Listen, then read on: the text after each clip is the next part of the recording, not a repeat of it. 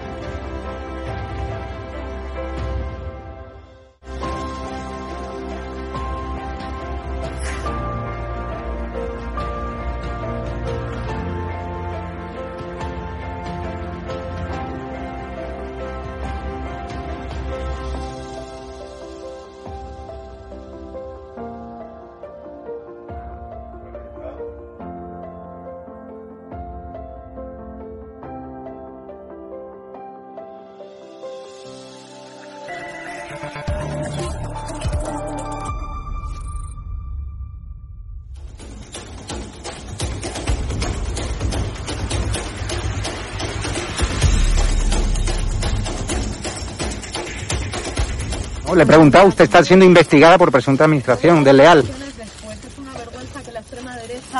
¿Quién es la extrema derecha? ¿Los que contratan, los que tienen alpirracas en su puerta a un delincuente? ¿Los que tienen alpirracas a un delincuente en su casa? mirándote a los ojos, Sí. a los fascistas, a la extrema nada. derecha mediática y política. No, nos vais Dígamelo. a amedrentar. Que no nos vais a amedrentar. Te lo estoy diciendo mirándote a los ojos. Ha dejado- que la extrema derecha ¿Ha no dejado al cuidado de sus hijos hoy no con la niñera que miedo, presuntamente que hemos pagado todos los españoles que o no? amedrentar a la gente ¿Ha dejado hoy a sus hijos o? Al democráticamente delincuente que tenéis en la puerta al que la pagar. Que no, O a su hermano que fue detenido Ni por apalear, de por agredir a la policía en Vallecas. O a su hermano. Venga, Señora valiente. ministra. Venga, valiente. No, valiente no. Venga, valiente. O sea, es una vergüenza que los españoles paguemos a su niñera. Es una vergüenza.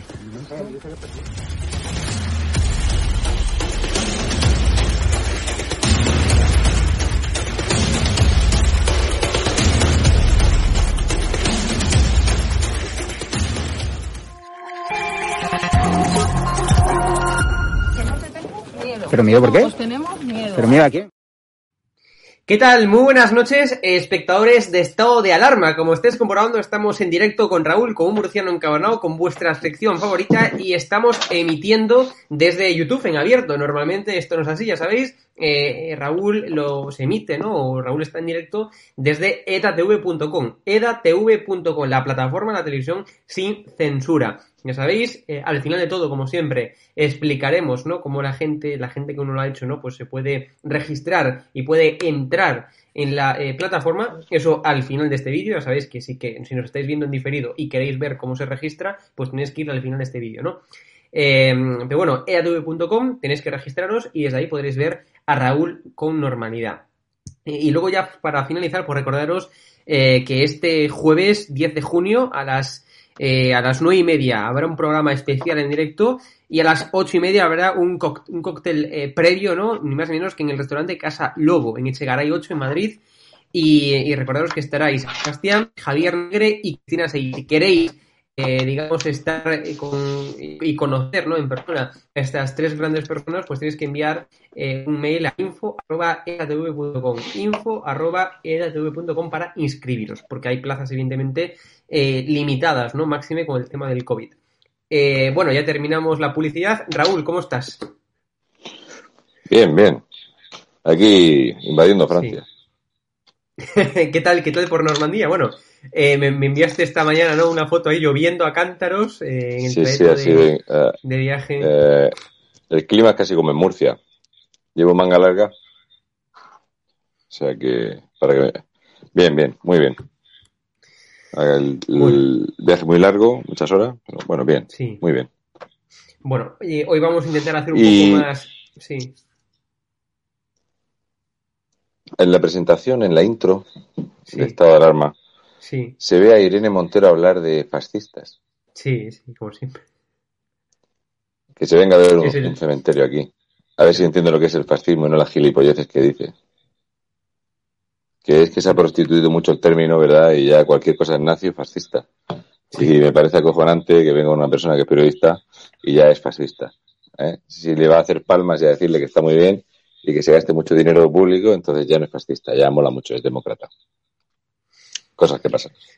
Cosas que pasan, efectivamente. Pero bueno, pero es que esta gente es lo único que a hacer, ¿no? Yo decía otro día, me preguntaba Alfonso, Alfonso Rojo, ¿no? Oye, eh, ¿y tú crees que Pablo Iglesias está muerto o es que va a continuar o va a, re- a reaparecer? Que evidentemente va a reaparecer. Es decir, es una persona que tiene, necesita como oxígeno, ¿no? El aparecer en titulares, en hacer el tonto públicamente, y es que tampoco se hace otra cosa. es que esta gente, esta gente, Raúl, tampoco que sepa hacer otra cosa más que decir Eh, disparates y hacer el tonto públicamente, ¿no? Entonces, ¿y- No hace nada que no esté previsto. No, no, claro. No hace nada que no esté previsto. Él lo que tiene que hacer es eh, desaparecer del foco mediático. Sí, sí. Sabe que la memoria de los españoles es muy cortita y que nadie se olvide que tiene que estar sin percibir ningún ingreso eh, de otra empresa durante más de un año. Así que luego volverá, él está preparando los programas, eh, parece ser que va a hacer algún que otro documental al respecto de la situación política en España y él va a seguir trabajando para Jaume Robles en pro del separatismo, del odio, del terrorismo en España y de imponer una agenda ideológica de, de globalista donde los Sí. españoles tengamos pocos derechos, muchos impuestos y boquita cerrada. Así que nadie se piense que, se ha, que ha desaparecido, solamente sigue su guion, él ahora se está pegando un tiempo de relax Sí. y preparando esta vuelta a lo grande a los medios de mano de Jaume Roures en una empresa rescatada con dinero público. Bueno, es que es increíble, ¿no? Porque eh, ahora estamos viendo de actualidad, eh, bueno, eh, o sea, está el, el tema este de los, eh, de, cómo una vez más, bueno, el gobierno central intenta impedir a Madrid por medio de, de mentiras, ¿no? Bueno, pues que lleva a cabo su recuperación económica que tanto quiere, porque, bueno, y, día tras día, ¿no? Pues más más mentiras se sobre la gestión de Isabel Díaz Ayuso es que es, una, es, un sin parar. Es decir, tanta sinvergonzonería junta, luego vemos a Calvo, ¿no? Diciendo las chorradas que dice sobre el tema de la luz, luego sale también por ahí por el medio Irene Montero diciendo todavía más chorradas, ¿no? Vemos esta mañana a la SER eh, llevando a una, bueno, pues a una loca, ¿no? Que dice tonterías solamente. Es que, o sea, yo viendo el panorama de España, Raúl, es que yo no me creo, o sea, yo, yo no trato de comprender cómo permitimos semejante cosa y cómo no estamos protestando más, cómo no salimos más a la calle y cómo no hacemos más, digamos, labor pública. Porque al final lo único que podemos hacer es protestar. Es lo único que nos queda, ¿no? Y, y no y no al final estar sometidos y de forma sistemática sin, sin hacer nada, ¿no? Es decir, mentiras constantes, eh, chorradas, sinvergonzonerías, eh, problemas diplomáticos como hemos visto últimamente, eh, invasión Sí, de voy, a- ilegales. voy a hablar Claro. bastante al respecto de eso.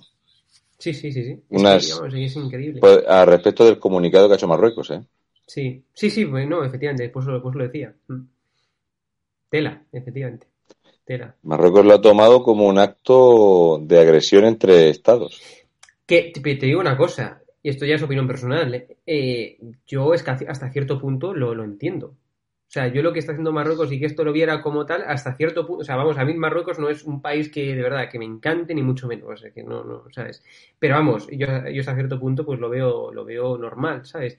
Que se, que eso lo, lo sufriera como un acto de, mm, bueno, pues al menos de menosprecio, ¿no? Por así decirlo. O sea, hay que tener en cuenta que era uno de nuestros principales aliados, ¿no? Marruecos, tanto en términos económicos como también en términos políticos, ¿no? Eh, Eh, voy a leer algunas de las cositas del comunicado y voy a leer eh, em, declaraciones que ha hecho um, el que fue la mano derecha Sí. del padre de Mohamed VI y creo Sí, que mucha gente se va a echar las manos a la cabeza cuando escuche la opinión que tiene de España y cómo habla de, de este gobierno. Y bueno, al respecto del tema de, de cómo hablan de gilipolleces y de chorradas. Alguien ha comentado un detalle muy pequeñito. Polonia y Roma y Rumanía se niegan a firmar el rescate económico a España. Y Pedro Sánchez firmó un derecho de normal. veto al resto de los 26 países. Normal. Y como el, el plan que debería de comenzar a partir del mes que viene con el pago de la parte de préstamo y la parte a fondo perdido, pero que no se olvida nadie que la parte a fondo perdido va vinculada a los acuerdos que firmó Pedro Sánchez. Los firmó en agosto del año pasado, 11 meses después no ha solventado nada sí. y dice Polonia y Rumanía, sumándose a la opinión de Alemania, pero Polonia y eh, Rumanía lo han hecho públicamente, decir que ellos no firman ni un euro para España en condiciones actuales. Normal. Pero es que, es que hacen bien, es que hace- o sea, esta gente hace bien, o sea, todo el mundo sabe, o de verdad. Y aparte es más, es que a veces sabe más la gente de fuera de España de cómo verdaderamente funciona este gobierno que no muchas ovejas socialistas y podemitas de, de- su propio país, ¿no? O sea, y todo el mundo sabe que esos fondos van a ir ahí y van a parar eh, a todas partes, a chiringuitos múltiples y varios, a, bueno, pues a todo esto que ya hemos visto, ¿no? Eh, y no efectivamente a, a donde tienen que parar, ¿no? Para poder refinanciar las empresas por ante la crisis de liquidez, evidentemente, ante la paralización de la economía. Es decir, es que es evidente, vamos, que lo saben más fuera lo que ha pasado en España que no mucha gente, ¿verdad?, que está completamente alienada por, por este, por este, por este gobierno. Algo que de verdad no puedo comprender. Hoy ya que estamos. Hoy es A exactamente, sí, día 4 de junio. sí. Pues ayer el gobierno de España te endeudó en 116 euros con 46 céntimos. Sí. A ti, a mí, a mi A hijo, a mi padre y a todos. Ayer el Estado español endeudó a cada español en 116 euros con 46. Ayer. Solamente ayer.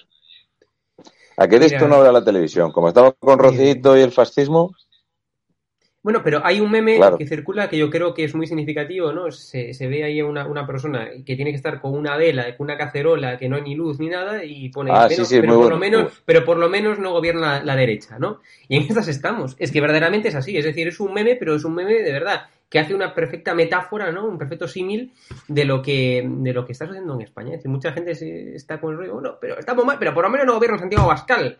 Pero que tú eres tonto. eh, en el- ahora mismo España es el país más débil a nivel internacional de, Sí.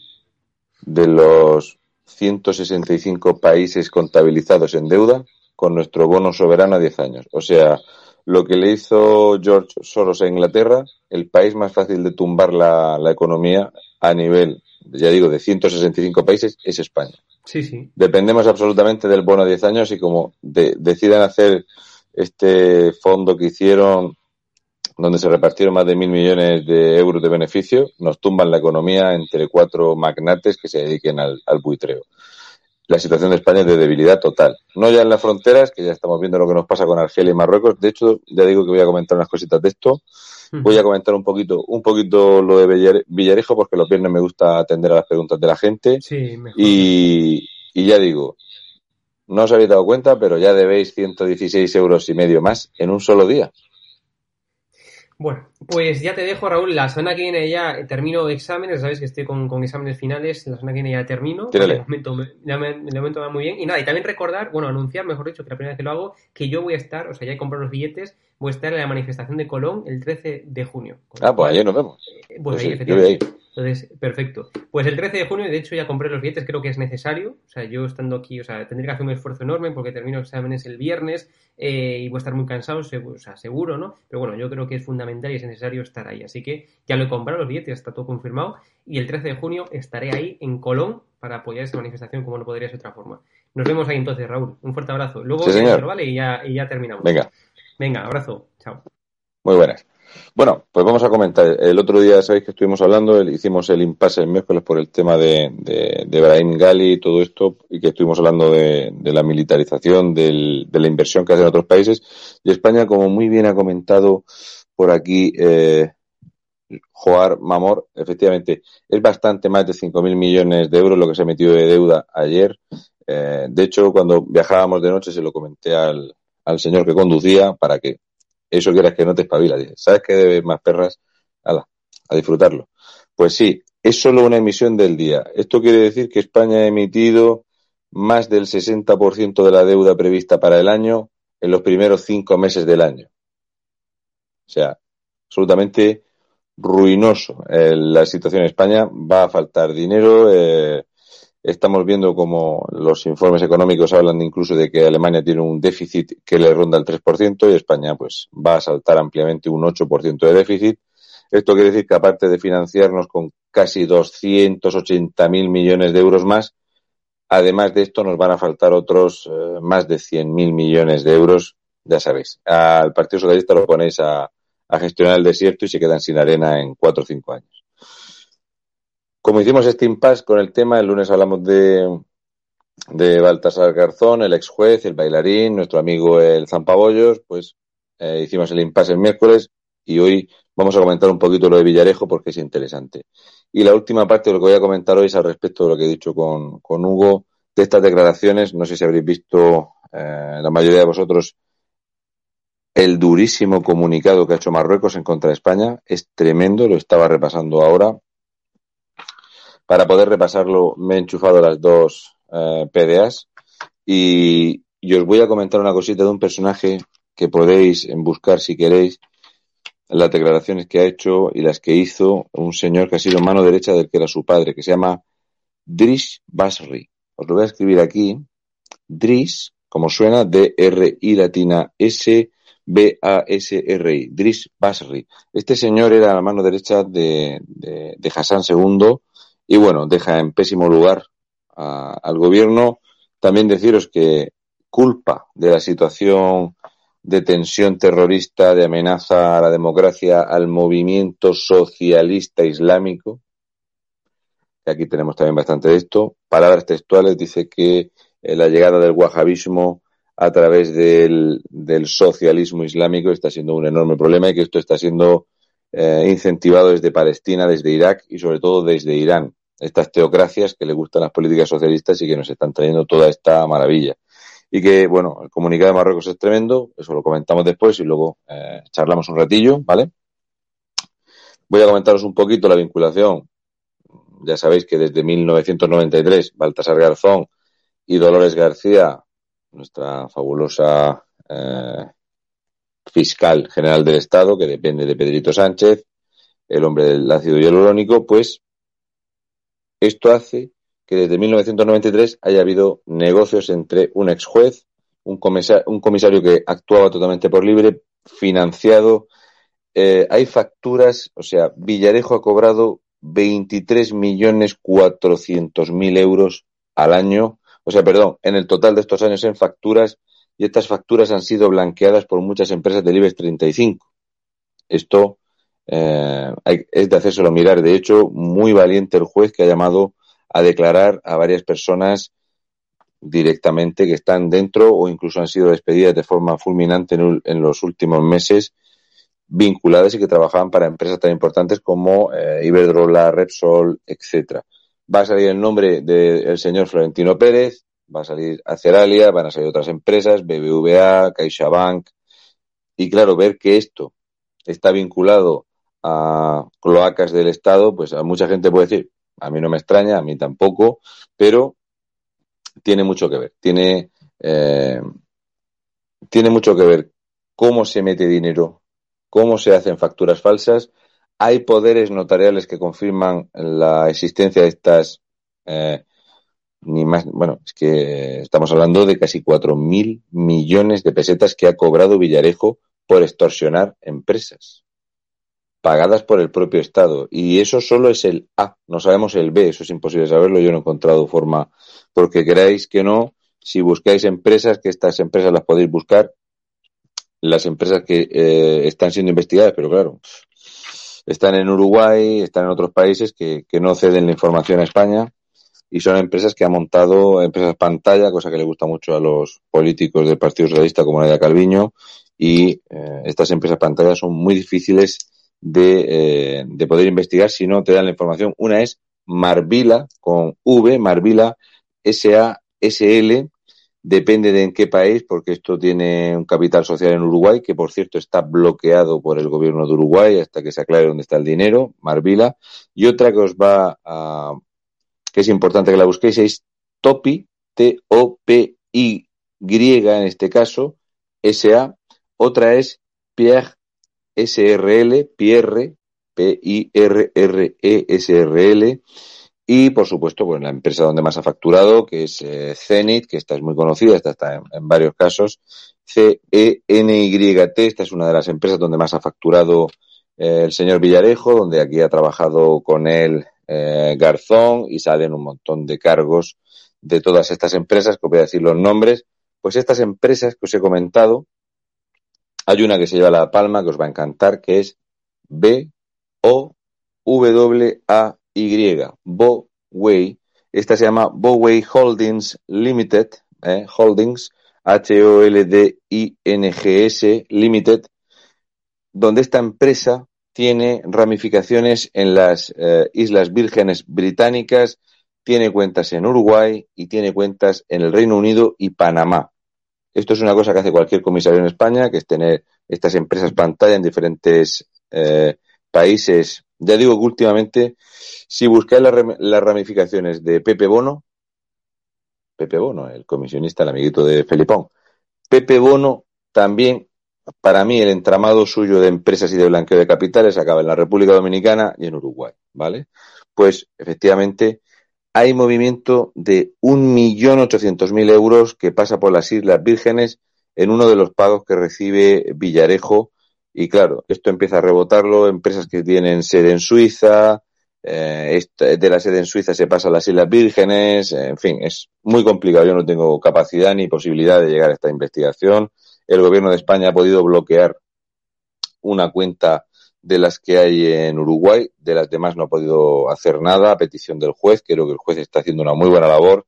También decir que ante un escándalo tan grande, al igual que como pasó con la juez Alaya, esta señora que decía que le habían mandado un sótano sin material, pues si los jueces no tienen capacidad económica y no pueden trabajar, es imposible. Es imposible seguir este entramado. Si la UCO está amarrada de pies y manos y a la UCO se le quitan más de 3 millones de euros, no puede haber investigaciones. Y creo que el Estado español, los españoles, ya que el Estado se endeuda para que Felipe, digo decir Felipe, Felipe el comisionista, para que Pedro Sánchez se pase los huevos en el Falcon, para eso si hay dinero, pues debería de haber dinero para investigar la corrupción, porque estamos hablando de millones y, y millones de euros. Entonces os voy a dar los nombres de todo lo que de momento está en el, en el juzgado, de las empresas que han pagado dinero, de las notarías que han hecho facturación falsa, cómo se han hecho facturas dobles. El Banco Santander, por cierto, no aparece aquí muy bien parado, está metido en todo siempre el Banco Santander. Estaba metido el Banco Santander también en pagarle descansos y vacaciones su amigo Emilio a Alberto Garzón. Y bueno, aquí hay un personaje muy importante, es un personaje del que se habla muy poco, que sí que hay gente que lo conoce, sobre todo en Cataluña, que es Isidro Fainé. Isidro Fainé es un personaje que en CaixaBank y la Fundación CaixaBank, él mismo se podía dar a sí mismo una partida de 100 millones de dólares. Él a sí mismo. Él desde CaixaBank podía desviar 100 millones para su fundación. De ahí el peligro de las fundaciones, de ahí que la Fundación CaixaBank participa en el blanqueo que está viendo de los Meninis en Málaga.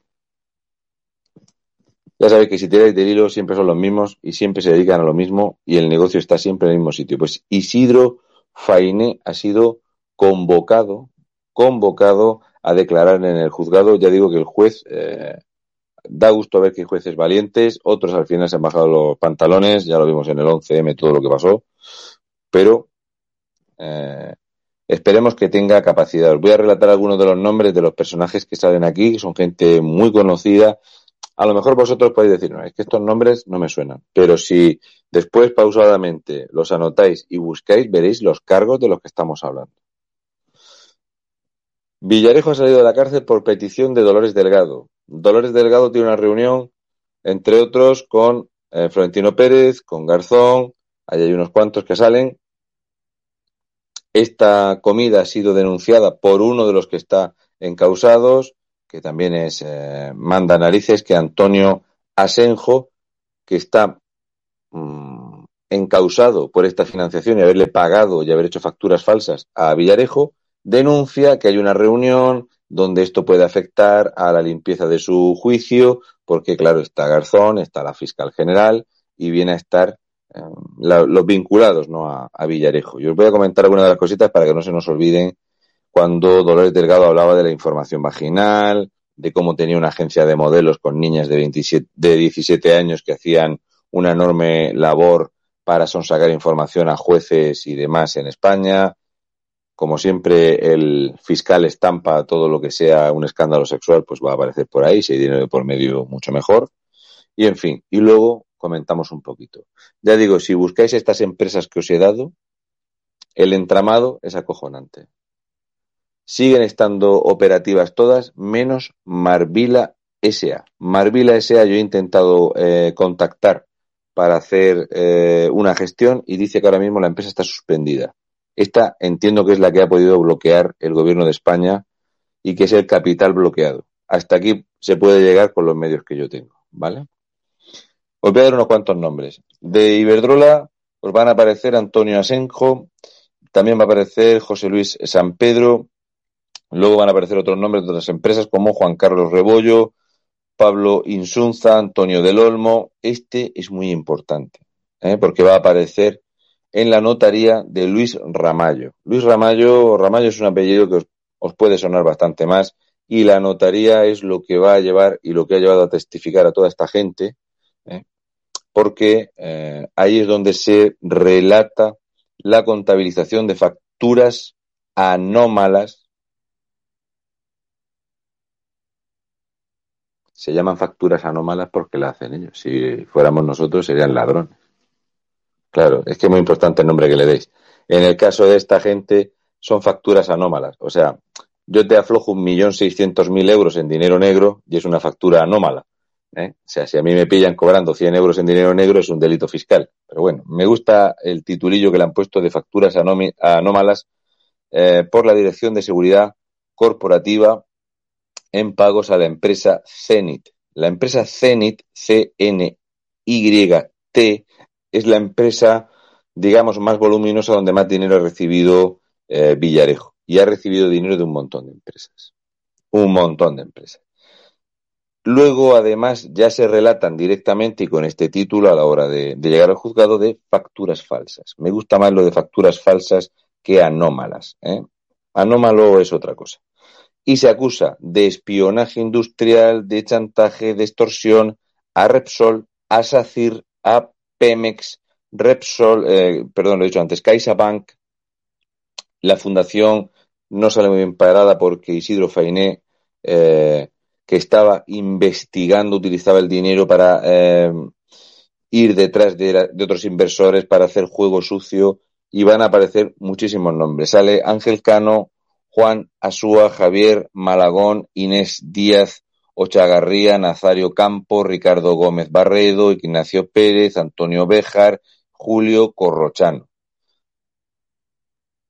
Personajes llamativos. Rafael Arujo, Araujo, perdón, ex jefe de seguridad, y el subdelegado de, seguridad Rafael eh, Girona Hernández de Repsol. Estos habrían pagado para espiar a otras empresas. O sea, lo de Villarejo era a él Margarita Robles lo mandaba a espiar a Baltasar Garzón, Baltasar Garzón le daba dinero para echar una mano al testaferro de Maduro, al mismo tiempo unas empresas del IBEX 35 le daban dinero para buscar problemas o eh, intentar ponerse en posición ventajosa a través de chantajes con otras empresas del IBEX 35. Creo que esto, eh, cuando se tire del hilo, aquí habrá mucha gente que tiene que salir engrilletada para prisión. Creo que hay mucha gente que tiene que, dar explicaciones. Eh, hay una fundación que es Fundación Criteria. Fundación Criteria es de estas eh, que ha montado Isidro Fainé, que se desplazaban dinero y ese dinero ha terminado formando parte de una red de financiación falsa. O sea, mucha gente, muchísima gente, eh, hoy mismo me comentaba un señor, me he dado de baja de Cruz Roja, otros de otras organizaciones, pues imaginaros esta gente ¿no? que, participa en la Fundación CaixaBank, que hacen una labor muy buena, pero luego hay que ver que todo el capital de estas fundaciones, de estas organizaciones, no termina en lo que se espera. No termina. Al final termina porque alguna ramificación de este dinero, de estas masas de dinero, porque la gente es muy, muy generosa. Los españoles somos gente, mm, eh, se mete mucho dinero del Estado en todo esto y al final este dinero del Estado termina por servir para empresas pantalla, en paraísos fiscales, para hacer competencia desleal y, entre otras cosas, pagar informes como pasó con eh, Plus Ultra. Plus Ultra, sabéis que estuvimos hablando aquí, yo mm, Plus Ultra para mí sí que fue más sencillo porque es, el escándalo es tan gordo que si una persona como yo puede llegar hasta el banco matriz, el banco Panacorp, y los socios que tiene en Venezuela, pues imaginaros una prensa importante, un grupo como ABC y demás que pueden, que sí que pueden llegar más allá y tener medios para desplazarse y todo esto, aunque veo que está todo eso muy parado. Pues bien, aquí vais a ver cómo Miguel Ángel Fernández Rancaño y Antonio Massanel, que están vinculados a CaixaBank, uno es el ex jefe de, seguridad y el otro es el el ex director general de medios, estos a través de los fondos de la Fundación Criteria pagaban a través de esta notaría eh, en facturas anómalas a Villarejo para hacer espionaje industrial, para hacer chantajes a otras empresas, para posicionarse mejor a la hora de la banca. Entonces habría que empezar a ver cómo las empresas que se dedican a hacer los informes de viabilidad, que están sancionadas y una y otra vez porque mienten los informes. Pero ¿qué pasa? Si yo consigo que tu empresa gane 22 millones de euros y a mí me multas con 7 millones de euros, al final se ganan 15 millones de euros.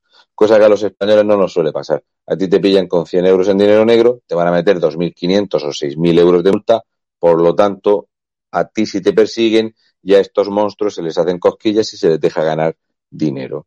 Lo de Villarejo tiene unas conexiones brutales, es un tipo muy listo y cuando Podemos en algún momento y el Partido Socialista pensaron que era buena idea llevarlo a testificar, pues resulta que ni la comisión está preparada para testificar porque él tiene, eh, la comisión está preparada para hablar de secretos de Estado. Su abogado dice que mucho cuidado con lo que le preguntas, que cuidado, cuidado con lo que pasa no vayamos a sacar temas que o pueden terminar con Villarejo con otros cargos por revelación de secretos y que mucho cuidado el PSOE y Podemos con lo que preguntan porque Villarejo tiene información de Podemos desde 2012. Os va a chocar mucho si os digo que la primera vez que se hace público el personaje Pablo Iglesias fue al día siguiente de los atentados de Madrid del 11M.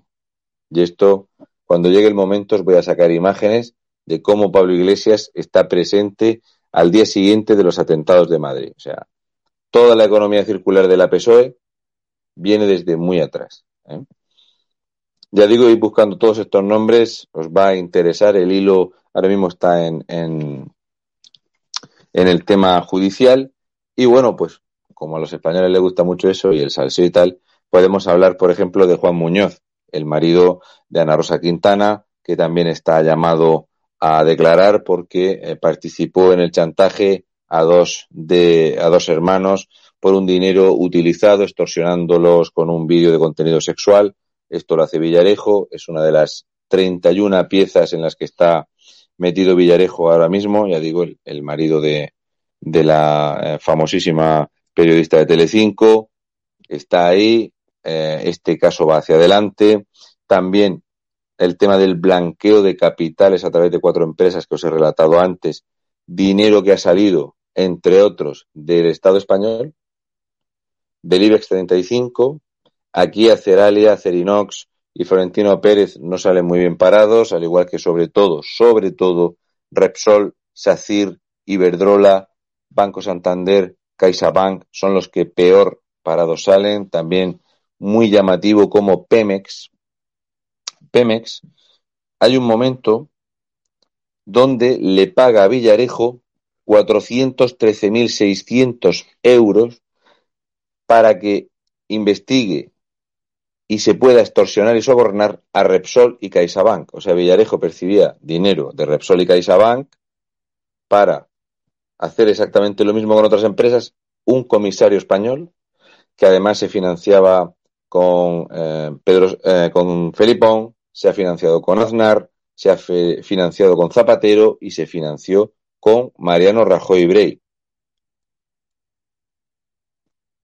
No se sabe cuánto dinero ha movido el IBEX 35, no se sabe cuánto dinero ha llegado a manejarse, porque imaginaros, son desde 1993 eh, las afectaciones que ha habido en bolsa, lo que se ha subido, cuando ha es imposible, no se puede calcular. Lo que sí se sabe es que el señor Villarejo ha percibido casi 4.000 millones de euros, de pesetas, perdón, 24 millones de euros dedicándose al espionaje, la extorsión, el soborno, incluso con vídeos de contenido sexual que por cierto, en esta extorsión que hace Juan Muñoz, Villarejo está como encausado por haber hecho las grabaciones de esos vídeos de contenido sexual para extorsionar a dos hermanos.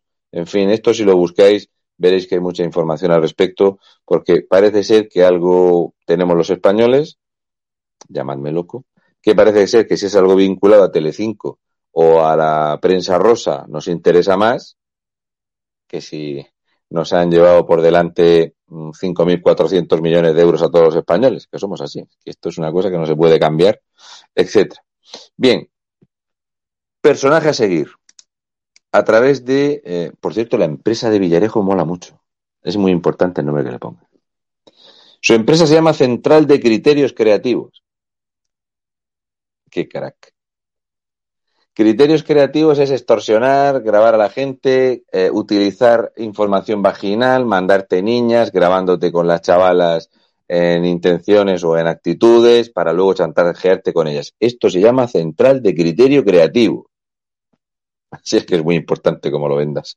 Pues sí, Menéndez Rubio le pagó un millón seiscientos mil euros. Dinero enviado desde una cuenta de Suiza, utilizando la empresa de las Islas Vírgenes Británicas que termina en Bowway Holdings Limited y que tiene ramificaciones en Panamá y en el Reino Unido. Y desde Panamá y el Reino Unido es donde Villarejo terminaba por coger unos dineritos y hacer uso de ellos. Por cierto, ya sabéis que yo no creo en el karma. Llamadme loco. Esto, esto es importante. ¿Y por qué digo este detallujo? Veréis. El juez ha embargado a Villarejo más de 30 propiedades. Eso de que el crimen no compensa, amigo, me recuerda a Roldán que por cierto, Roldán aparece en una de las 31 causas abiertas de Villarejo porque, esta es muy gorda, el Estado español mueve 200 millones de euros en el caso de Luis Roldán. 200 millones de euros son más de 33 mil millones de las antiguas pesetas del dinero que roba Luis Roldán que no ha aparecido y que hay 80 millones de euros que se han pagado en comisiones donde aparecen personajes del gobierno del Partido Socialista de Felipón el comisionista. Esta es muy buena. Creo que esta va a ser una pieza junto con lo que enlaza con la investigación de los atentados de Madrid, que creo que va a ser más importante para todos los españoles, para todos los españoles, aunque haya gente que ahora mismo esté con lo de ha dicho el marido de Ana Rosa Quintana. Mm, Telecinco. No, eso no es muy importante. La cosa es que Villarejo, sabiendo que él participa de la extorsión, lo hace público porque le habían prometido unas comisiones de 20 millones de euros por parte del gobierno socialista para entregar a Luis Roldán. Esta es gordísima. Esta es chapó. Villarejo trabajando para Felipón, eh, la fuga de Luis Roldán, el dinero perdido y demás. Está eh, buscarlo, que esta parte está, hay bastante información en, en, la, en internet al respecto de esta, de esta pieza que para mí, indudablemente, es la más llamativa porque estamos hablando de un gobierno que pagó comisiones y que permitió que se perdieran 200 millones de euros. Es cierto que, claro, lo dices así un viernes por la noche y dices que se le ha perdido al PSOE 200 millones de euros. No había pasado nunca antes. Es un caso, ya sabéis, un caso aislado, como un atentado yihadista en Francia. Un caso aislado. Pues bien, cositas que voy a ir tachando, que ya os he comentado, porque quiero que podamos luego eh, comentar las declaraciones de, desde Marruecos, que han sido tremendas antes de que pase más tiempo.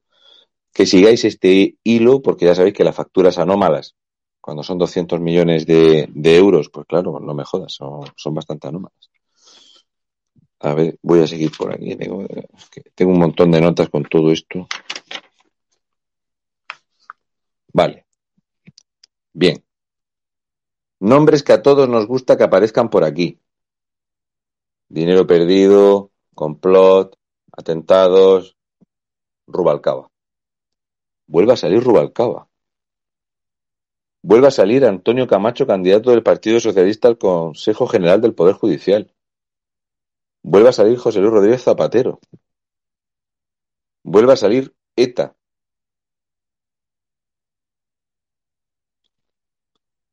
Esto ha hecho que lo que se llama protocolo de comisión de secretos haya hecho que el Partido Socialista y Podemos no le quieran preguntar mucho a Villarejo. Qué cosa, ¿eh? Qué cosita. Por cierto, antes me he equivocado.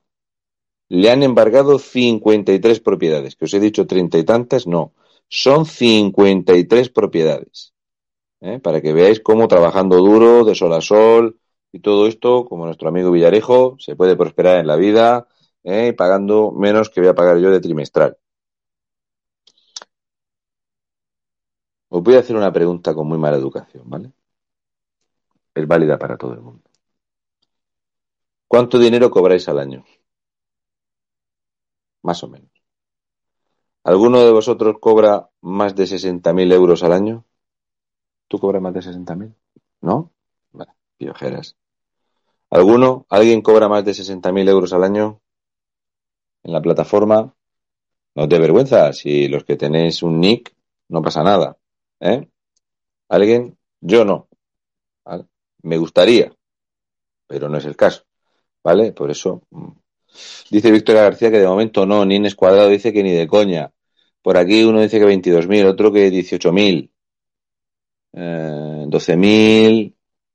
No me llame loco, me han llamado loco por preguntar esto. ¿Sabéis cuánto dinero cobraba Villarejo? 9.600. Eh, Esther Ledesma, viajar a Normandía. Estoy ahora mismo invadiendo territorio francés. Es cierto que tengo un pie aquí y otro en Caen, que los tengo grandes. V de Vendetta dice que no, que él no cobra eh, los 160.000. 11.000. Ah, mira, aquí hay quien dice que 150.000, 72.000. Vale, pues bien, Villarejo cobraba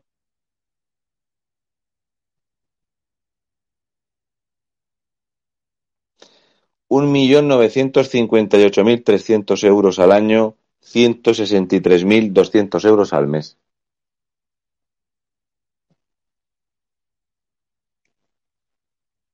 ¿Veis cómo tenéis que estudiar y esforzaros? Que seáis gente de provecho como Adriana Lastra.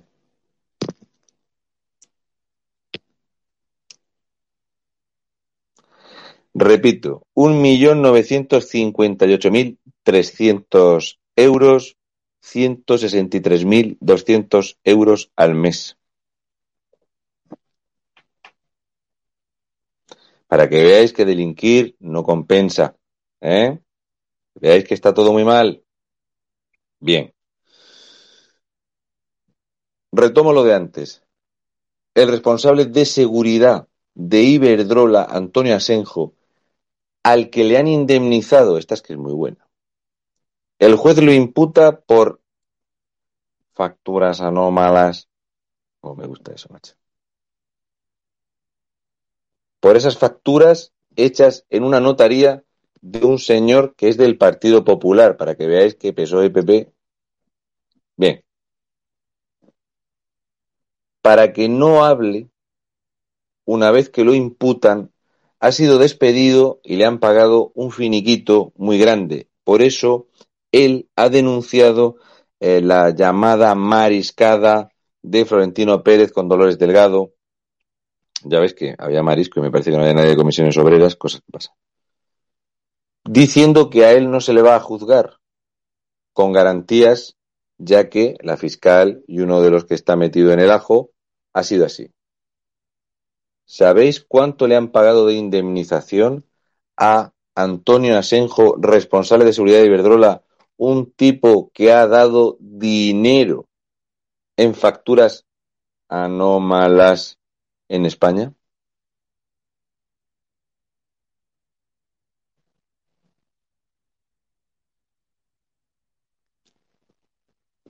Un millón seiscientos mil euros.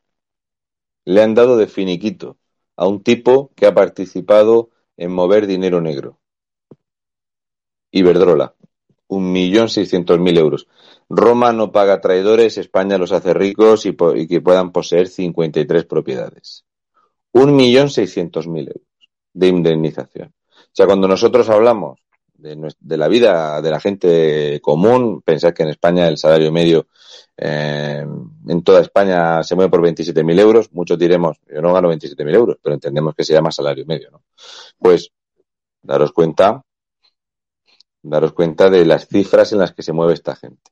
Las cifras en las que se mueve Villarejo, las cifras en las que se mueve la política española, las cifras que se mueven todos estos enchufados, como Luis Ramallo en esta contabilización de facturas que hay eh, actas notariales y esto es mm, para mí lo más eh, preocupante porque hacer, fijaros si entre ellos se tienen miedo a la extorsión y al soborno, que levantaban actas notariales sobre la eh, facturación en vez de servicios. Esta es gordísima. Y esta documentación ha sido intervenida en esta notaría y aquí es donde sale Luis Ramallo, que él es del Partido Popular. ¿Vale? Alguien que os va a gustar el nombre. Juan Ignacio Campos. ¿eh? Sé que hoy estoy dando muchos nombres, siento la premura, pero si quiero luego contestar un ratillo, tiene que ser así, ¿vale? Juan Ignacio Campos.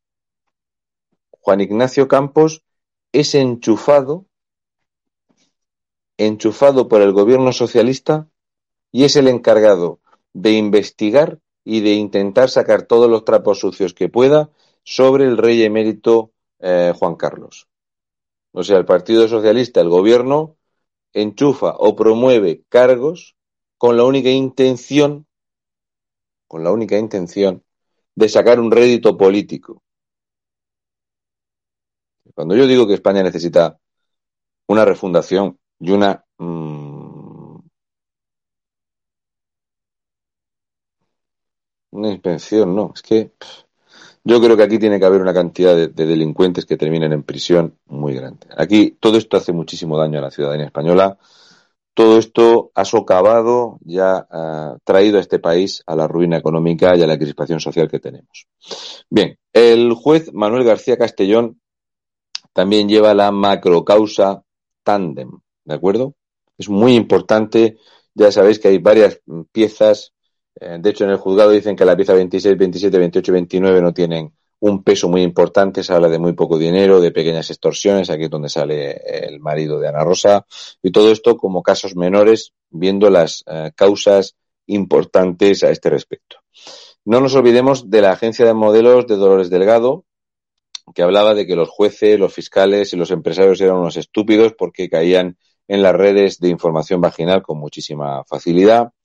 Al respecto de los 200 millones de Luis Roldán, si no encontráis el hilito para tirar, buscar este nombre. Francisco Paesa. Francisco Paesa. Muy importante. Francisco Paesa negoció 80 millones de euros para eh, repartir donde se llevaría Villarejo para el tema de que no se recuperara el, dinero robado por Luis Roldán. Aquí va a aparecer Rodríguez Menéndez y Manuel Cobo del Rosal. Si tiráis de este hilito, que es una de las partes y de las piezas más importantes de todo lo que se está investigando de Villarejo, porque Villarejo tiene mierda, Villarejo tiene mierda de todo el mundo. Como es normal, porque entre unos y otros le pagábamos para hacerlo rico para crear incluso inventar o hacer caer en esta pues, en, actos delictivos a gente que también es culpa de uno de, de dejarse incentivar. Pues bien, hay 50 millones de euros pagados tanto a Rodríguez Menéndez como a Manuel Cobo del Rosal por participar en todo el tema de la extraña fuga de Luis Roldán. O sea, el Partido Socialista paga muy, muy bien, tapa muy, muy bien los escándalos. Daros cuenta que estamos en 2021 Nadie habla de los atentados de, Madrid, nadie habla de la corrupción del Partido Socialista, nadie habla de la corrupción de los sindicatos y está todo, todo callado. Eh, Luis Roldán estuvo eh, fugado en Laos. ¿vale? En Laos, que es donde tenía y llevaba eh, mercenarios y demás. Pero bueno, ya digo. Resulta que García Castaño, conocido como Big, significa grande, B-I-G, que era eh, de los que más y más cobraba. De hecho, mm, en la investigación de- del juez no se relatan las cantidades, pero explícitamente pone que cobraba mucho dinero por información reservada del Estado y por el blanqueamiento utilizado por su familia para estas grandes cantidades de dinero. Y esta os va a gustar especialmente. ¿Sabíais cómo se hacía para mover todo este dinero para que se te pierdan 200 millones de euros por un sitio, 80 millones de euros por otro sitio, o que entre tres personas eh, despistaran? Me gusta mucho lo de despistar. Despistaran 50 millones de euros porque sobornaban a inspectores de Hacienda. Y esto lo ha, eh, vamos, lo tiene más que demostrado el juez Manuel García Castellón, que dice que hay un montón de inspectores de Hacienda que aceptaban sobornos para blanquear las declaraciones de toda la familia de García Castaño. Este es un personaje que tiene mucha mano, que tiene mucha información, era utilizado por Villarejo, era utilizado por Francisco, Francisco Paesa y que vamos. Todo lo de eh, Luis Roldán, digamos que fue un- una pamplina, un robo a España. Él pasó una temporada en la cárcel donde sale casado con una eh, guardia de, de la prisión, se va a una prisión de mujeres y en fin, se lo ha pasado mejor que Oriol Junqueras, que el pobre hombre, la dieta la lleva regulinchi, ¿vale? O sea, para ser un, fasci- un país fascista y opresor, pues el hombre ha salido bastante mejor ahí de, de prisión. Bueno, como se ha dado muchos, muchos nombres al respecto, ya digo, lo de Villarejo da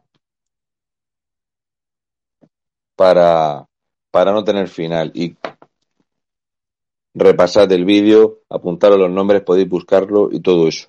Y luego así con prisa para poder comentaros el tema de las declaraciones del gobierno marroquí, porque creo que merecen eh, de nuestro vecino del sur confiable que le dediquemos un ratito este, este sábado noche, ¿vale? Porque tela lo que ha, eh, vamos, eh, lo ha publicado la prensa, sobre todo la, creo que es eh, Europa Press, la que ha eh, publicado el, el comunicado al completo, y yo he sacado unos pequeños fragmentos que he anotado aquí en la tablet 2,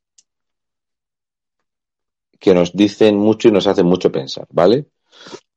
El tema de, de Villarejo creo que se ha dado tela de nombres ahí para que el que quiera entretenerse pueda entretenerse en buscar, que vais a ver lo bien que funciona el país y cómo se lubrica todo con información marginal y dinero. Marruecos, vecino confiable, vecino del sur. Para los que ya hayáis visto o no hayáis visto los comentarios, pues bien. Fue muy llamativo cuando Federico Jiménez Los Santos llamó la atención al respecto de que el gobierno de Marruecos había mencionado el 11M. El gobierno de Marruecos le ha dejado caer una piedrecita al PSOE mencionando los servicios marroquíes de inteligencia contribuyeron de forma decisiva en las investigaciones del 11M. Punto. Lo deja ahí.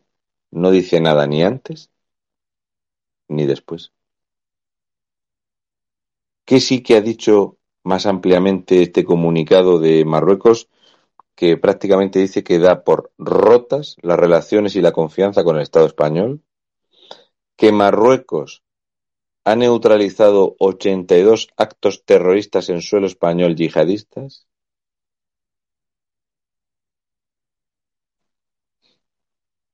no teníamos conocimiento de esto. ¿Por qué el gobierno de España no informa de tal cantidad de terroristas yihadistas en España?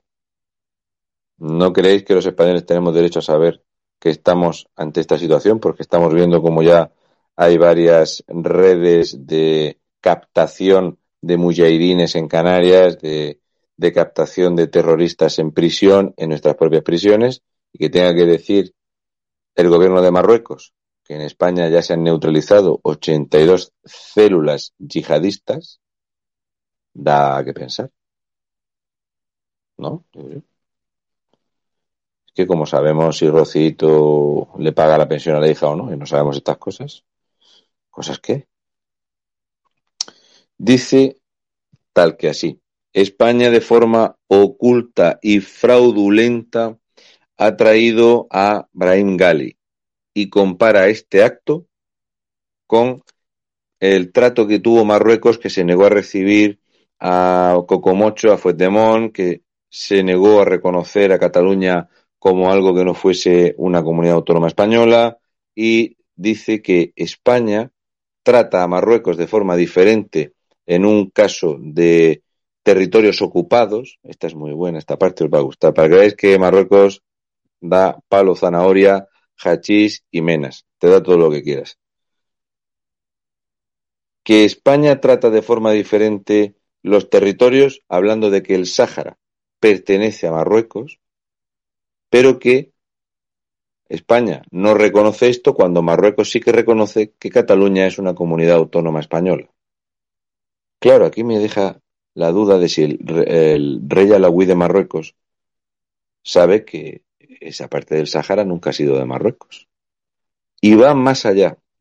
Dice lo siguiente, y esta parte seguramente a nuestras fuerzas y cuerpos de seguridad del Estado, si queda algún militar con sangre en las venas, le va a gustar. Dice que España tiene intenciones hostiles contra Marruecos.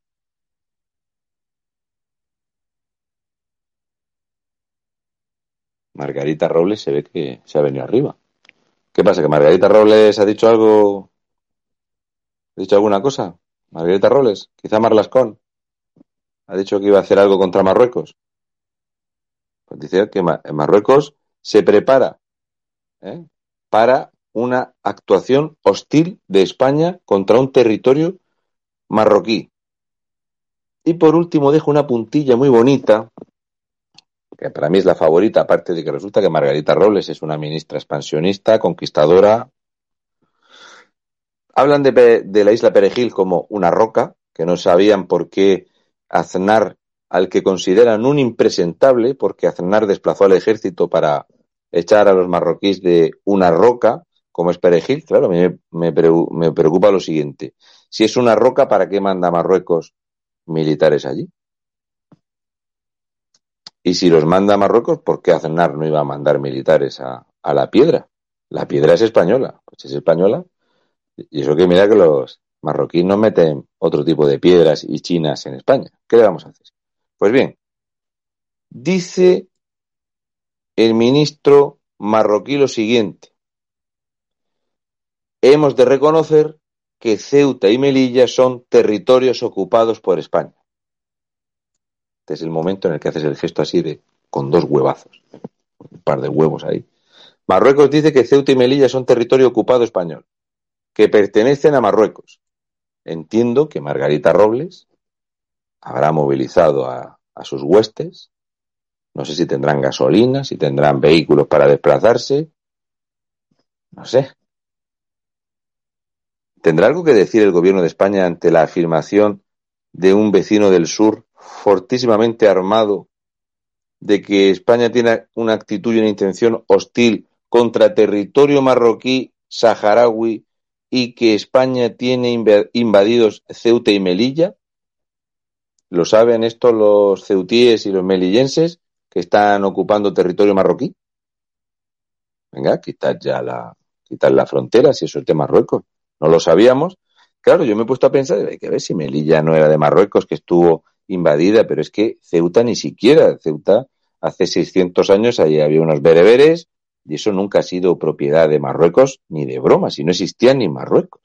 Pero bueno, oye, que por pedir no quede, fijaros Villarejo, ahorrando, ahorrando, ¿eh? se hace un poquito de capital.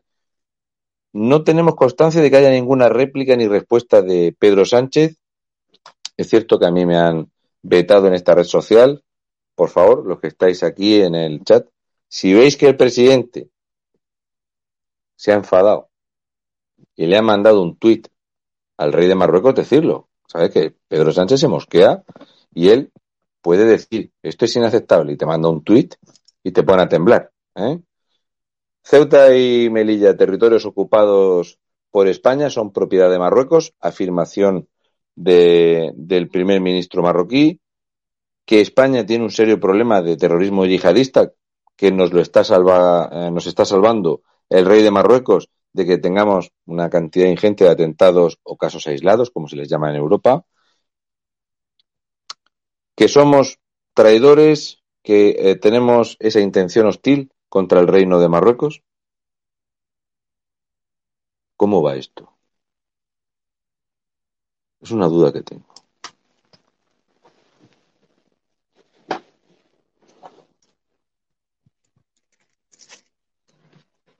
Mar Marley, Marlasca. Marlasca con C o con K, depende de- del chapero de- del momento. Oye, eh, ¿te puedes acercar un momento a Marruecos y darle esto? ¿Y qué les doy? Yo que sé, dale 32 millones de euros. Tome, eh, Reino de Marruecos, que tenemos unas intenciones muy hostiles, pero primero os voy a regalar 32 millones de euros del dinero de todos los españoles. Ya sabéis que los impuestos son para sanidad y educación. Os voy a dar 32 millones de euros porque tenemos unas intenciones muy hostiles y mirad, mira Mar- Margarita Robles cómo se enfade. Esto acojona, o sea, es, es como ver un chihuahua ladrar, eso es una bestia, eso te, acojona, claro. Teniendo un ministro así de defensa, pues, no sé cómo no estamos invadiendo nosotros Marruecos en vez de que nos estén invadiendo Canarias, que esta tarde han vuelto a llegar, no paran de llegar cruceros desde Marruecos. Es cierto que pagamos nosotros la estancia, los PCRs y les ponemos el reparto de condones y demás, pero bueno, cosas que pasan. No sé si es esto lo de mandar a Marlasca con dinero. Y por último os quiero comentar, y ahora eh, os contesto, el tema de Driss Basri, ¿vale?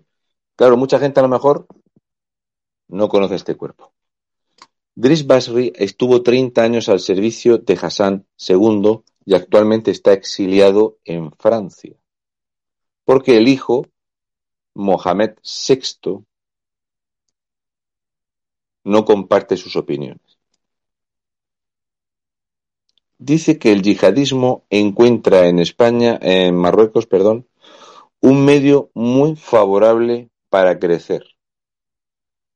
También dice que Mohamed VI ha dejado entrar terroristas yihadistas al territorio español o al territorio argelino porque le place. Y no solo eso, sino que dice que la inteligencia marroquí no suele detectar estos yihadistas dentro de Marruecos que al estar en España o en Argelia sí que son detectados como terroristas yihadistas. Es cierto que el CNI español se enteró de que estaba Brahim Gali en el hospital de Logroño porque Conchita Andreu fue a llevarle unas cajas de vino y unos bombones y no nos entera de que teníamos allí al líder del Frente Polisario.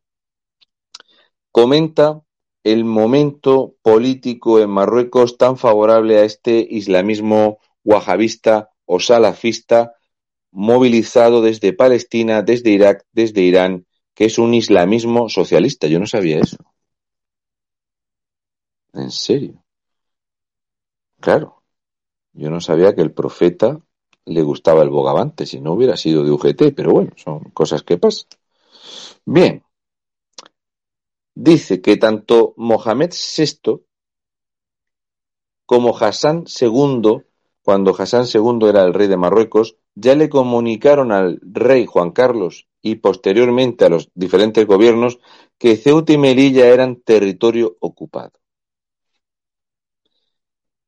Y, por último, os voy a comentar otra cosita. Hoy os voy a poner deberes para aquel que tenga tiempo y que a lo mejor no, no haya terminado de ver la isla de las felaciones o lo que sea. Plan Baker. B, A, K de kilo, E, R. El plan Baker. Esta parte da para mucho donde la ONU ¿eh? dice que el tema saharaui se debe de solventar con un referéndum, que es lo acordado, que España es la responsable del territorio saharaui y que en ningún momento está en favor de la actuación militar de Marruecos, pero que Argelia utiliza al movimiento, al país o a las personas eh, saharauis en contra de Marruecos y que hay ahí un problemón donde España aparece como uno de los factores problemáticos porque ni dice sí, ni dice no, ni quiere saber nada y la actuación de los diferentes gobiernos en la zona y con la connivencia y complicidad que siempre ha habido con Marruecos es muy problemático. Se convocó una reunión entre Marruecos, el Frente Polisario, Argelia y representantes de la ONU y Argelia se negó a ir.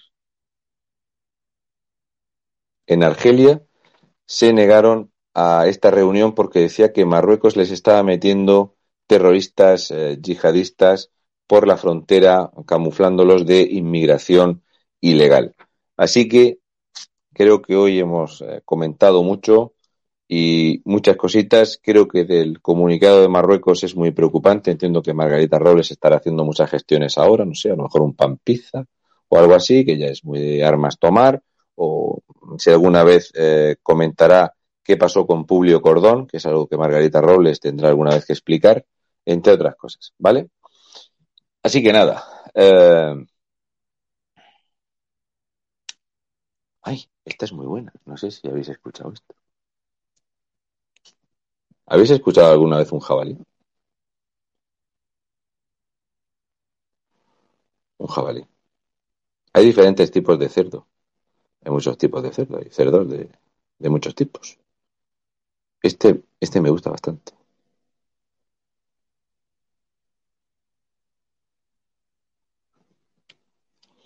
Yo lo llamo chistorra.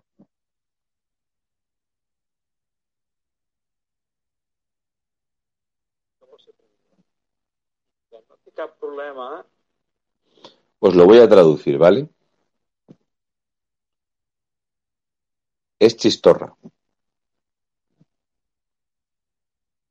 El president Sánchez de debò és un president que vol ser president i que no té cap problema en aliar-se amb qui sigui, en canviar les polítiques que siguin, en fer-te aparèixer una taula de negociació per aquí o una reforma de, de sedició per allà, és igual, per poder continuar ser president.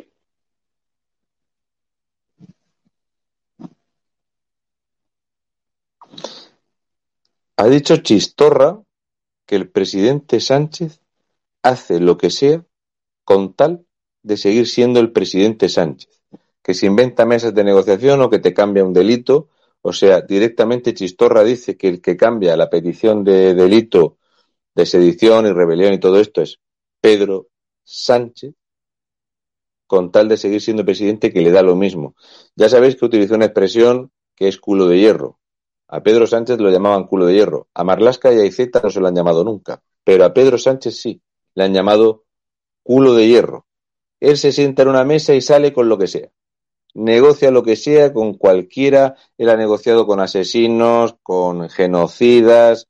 Esto lo ha hecho eh, en el, bueno, pues cuando fue la guerra de los Balcanes.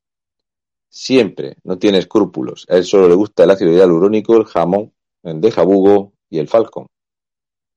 I algo que rima con lo de Begoño. No sé, potser és aquesta idea de que té ell de la resistència, no? Però jo que, no sé, que sóc de la teoria de que, bueno, que tens uns ideals i que els defenses i que, no sé, vas amb una línia recta, no m'he trobat amb, amb persones amb més curves com les del president Sánchez. És que ha estat brutal aquests dos anys veure com eh, això. Os traduzco. Él dice que cuando una persona tiene ideales, pues que sigue una línea recta. Pero que Pedro Sánchez hace lo que sea. Lo que sea. Su manual de resistencia es 20 y trinca. Es seguir como pueda o como sea aferrado al poder. Que te diga esto, chistorra, como muy bien me ha dicho un amigo de Valencia, que este tipo tenga más ideales que el presidente del gobierno es para cagarse. Como está ahora mismo el reino de Marruecos ante la respuesta furibunda de Margarita Robles. Margarita, eh, ya sabes que si lo calientas mucho en el microondas el pan pizza, se te blandea, ¿vale? Que tú eres muy dura, campeona.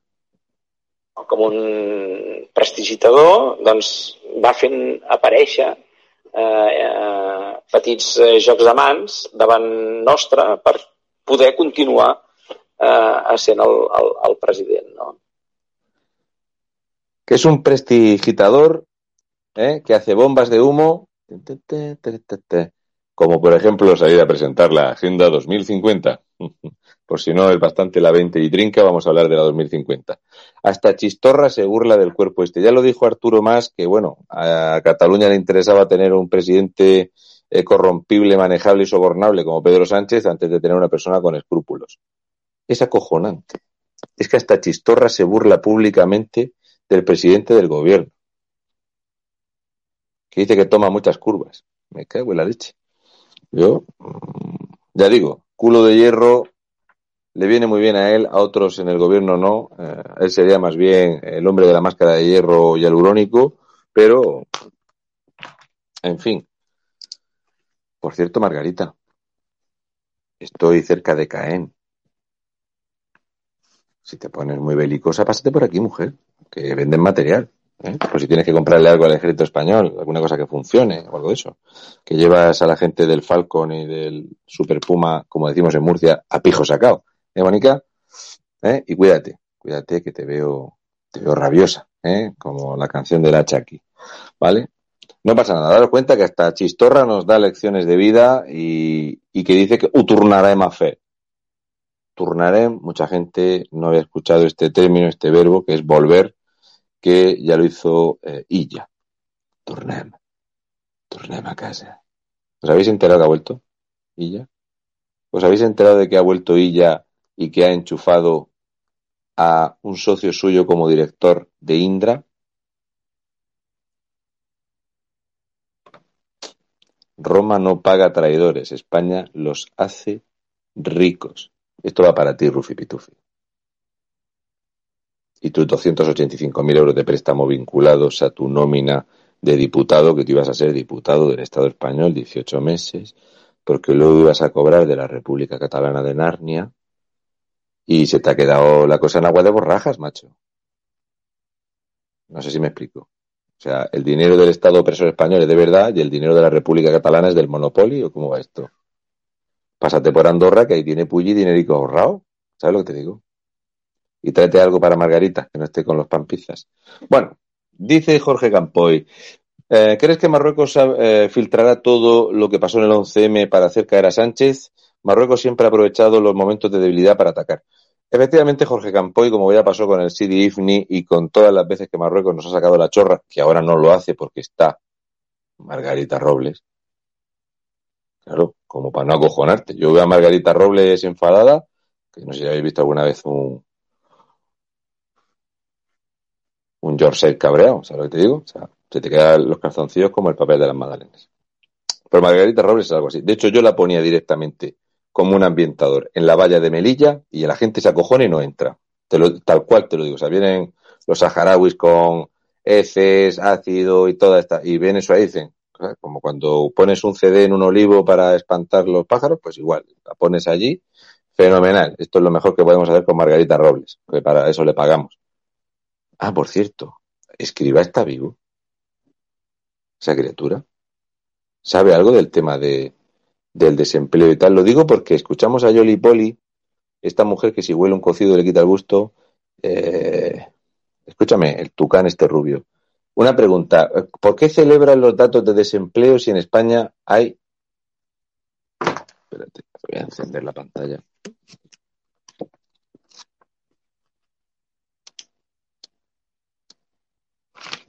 En España hay 4.320.000 3.392 desempleados. No sé por qué estás tan contenta por esto. De hecho, que eh, el ministro Garzón, el ministro de Consumo, que ahora enseguida sacará un tuit diciendo lo que tenéis que comer este mes, dice que el sector turístico no vale para nada. Bábalos dice que, bueno, que si llevas billetes de 500 te lo pasa bien en Tenerife, que si no eres un muerto de hambre, sino que entres en patera. Que el sector turístico eh, hotelero, hostelero de España era totalmente residual y resulta que de los 153.616 españoles que han salido de ERTE y se han encontrado trabajo, 90.684 han sido para el sector del turismo. Ya sabéis lo de dato mata relato y Margarita Robles te asusta un rato. Bien, también deciros que 22.758 españoles se han ido a trabajar al campo, que eso es lo mínimo que tendría que hacer Alberto Garzón no, Alberto Garzón no. que es el hermano tonto del Garzón. Eh, bueno, uno de los dos es el tonto. Eh, Se puede Eduardo, venir, que sepa lo que es para el tema del consumo de fruta y verdura, ¿vale? Eduardo Garzón, es el tonto. ¿Ese es el tonto? ¿Seguro? Bueno, Piensa los- que los los- dos, los, do- dos fueron el espermatozoide más rápido. ¿eh? Pero vamos, que, que uno, pero que uno tenga las, las narices, ¿no? De, de decir que imprimiendo dinero, pues se se arregla todo. Es decir, al menos yo nunca he escuchado, hoy quizás una vez creo, Alberto Garzón decir que, que la solución es imprimir dinero. Es decir, hay que estar muy mal de la Bueno, cabeza para decir eso. Piensa que hubo millones de españoles que le votaron a Pablo Iglesias que dijo que la solución era devaluar el euro en España. También es verdad, también es verdad. Devaluamos la moneda, sí, y ¿cómo es? El euro en España vale menos y cuando voy a Portugal vale un euro. Esto era Pablo Iglesias, el Pussy Destroyer. ¿Qué le vamos a hacer? Pues contestando a Jorge Campoy, Marruecos no va a filtrar todo lo que pasó en el 11M.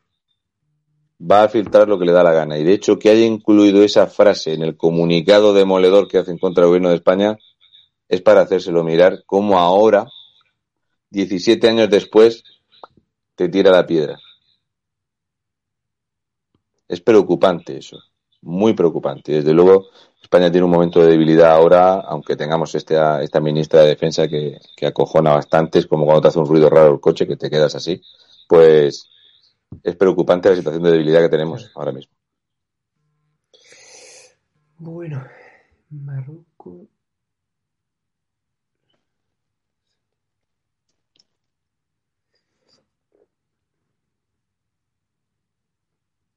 Ah, mira, esta pregunta es muy buena. ¿Cuál? Eh, Raza, Cao, eh, con dos eh, zetas, que no sé si se leerá Racha, dice, ¿está haciendo Sánchez, ¿qué está haciendo Sánchez en la ONU?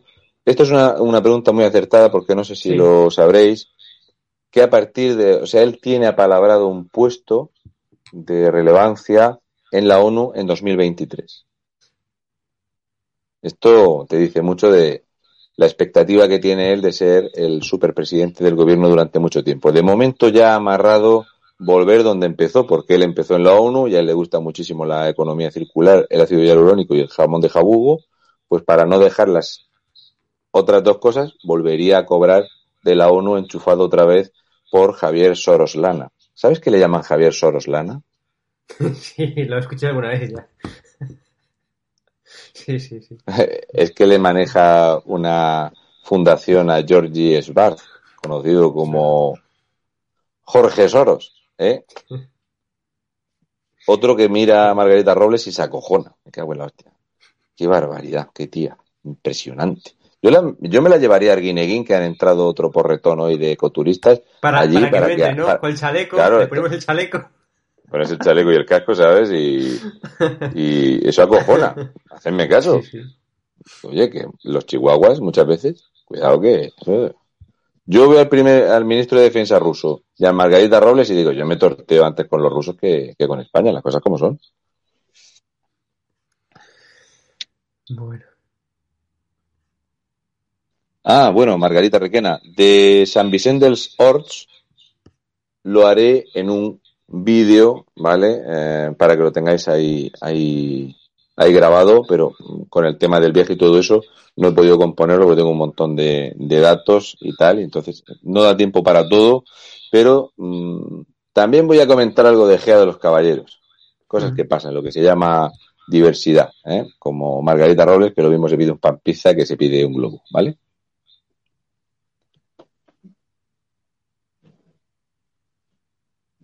Mira qué comentario más cruel de Rudrasca, que dice, si se pone un casco y un chaleco y parece un pinipón, no digas eso, que pinipón era algo entrañable, hombre. Nos está destrozando un recuerdo de, de tal. Son cosas, ella se pone eso y un pin de la agenda 20 y trinca y ya, poco más. ¿Qué vamos a hacer?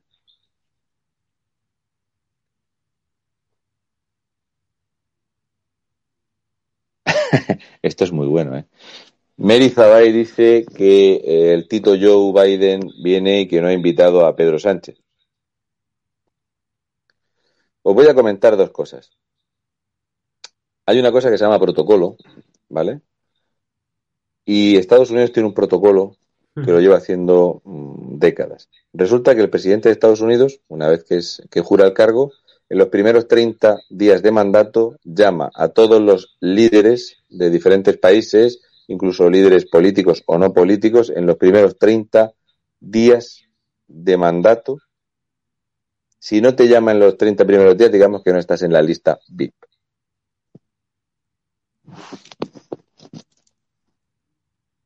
Oye, que han pasado unos meses ya y el Tito no ha llamado a Pedro. Puede ser que no lo haya es, llamado. ¿El Tito sabrá quién es Pedro? Hombre, a lo mejor la- a Pedro, a Pedro Sánchez no lo conoce, pero a la guerrillera Margarita Robles sí, porque es muy Sí. conocida a nivel mundial. O sea, le iban a llamar para la World Wrestling Federation y todo esto, para ir con el enterrador y tal, pero claro, pues no, no saben nada de él. Y tampoco está efectivamente invitado a la cumbre, pero no os preocupéis, que él va a estar con la Agenda 2050. ¿eh? O sea, él va a estar más allá, él va más allá. Y como muy bien dijo eh, Jess Tucan, nuestra queridísima Yoli Poli, España está en esos algoritmos mundiales. Ahora mismo todo, todo el planeta Tierra, ¿sabes? Está mirando hacia España y ve dos cosas. El Teide, mi nariz, o que somos un país puntero a nivel nacional. O sea, es, lo máximo es España ahora mismo. O sea, Joe Biden o la que le mete la mano por aquí y le mueve la boca, que es Kamala Harris, están ahora mismo viendo las políticas en España absolutamente prodigiosas, como este pedazo que tengo, que lo flipas. Algo así dijo Yoli Poli.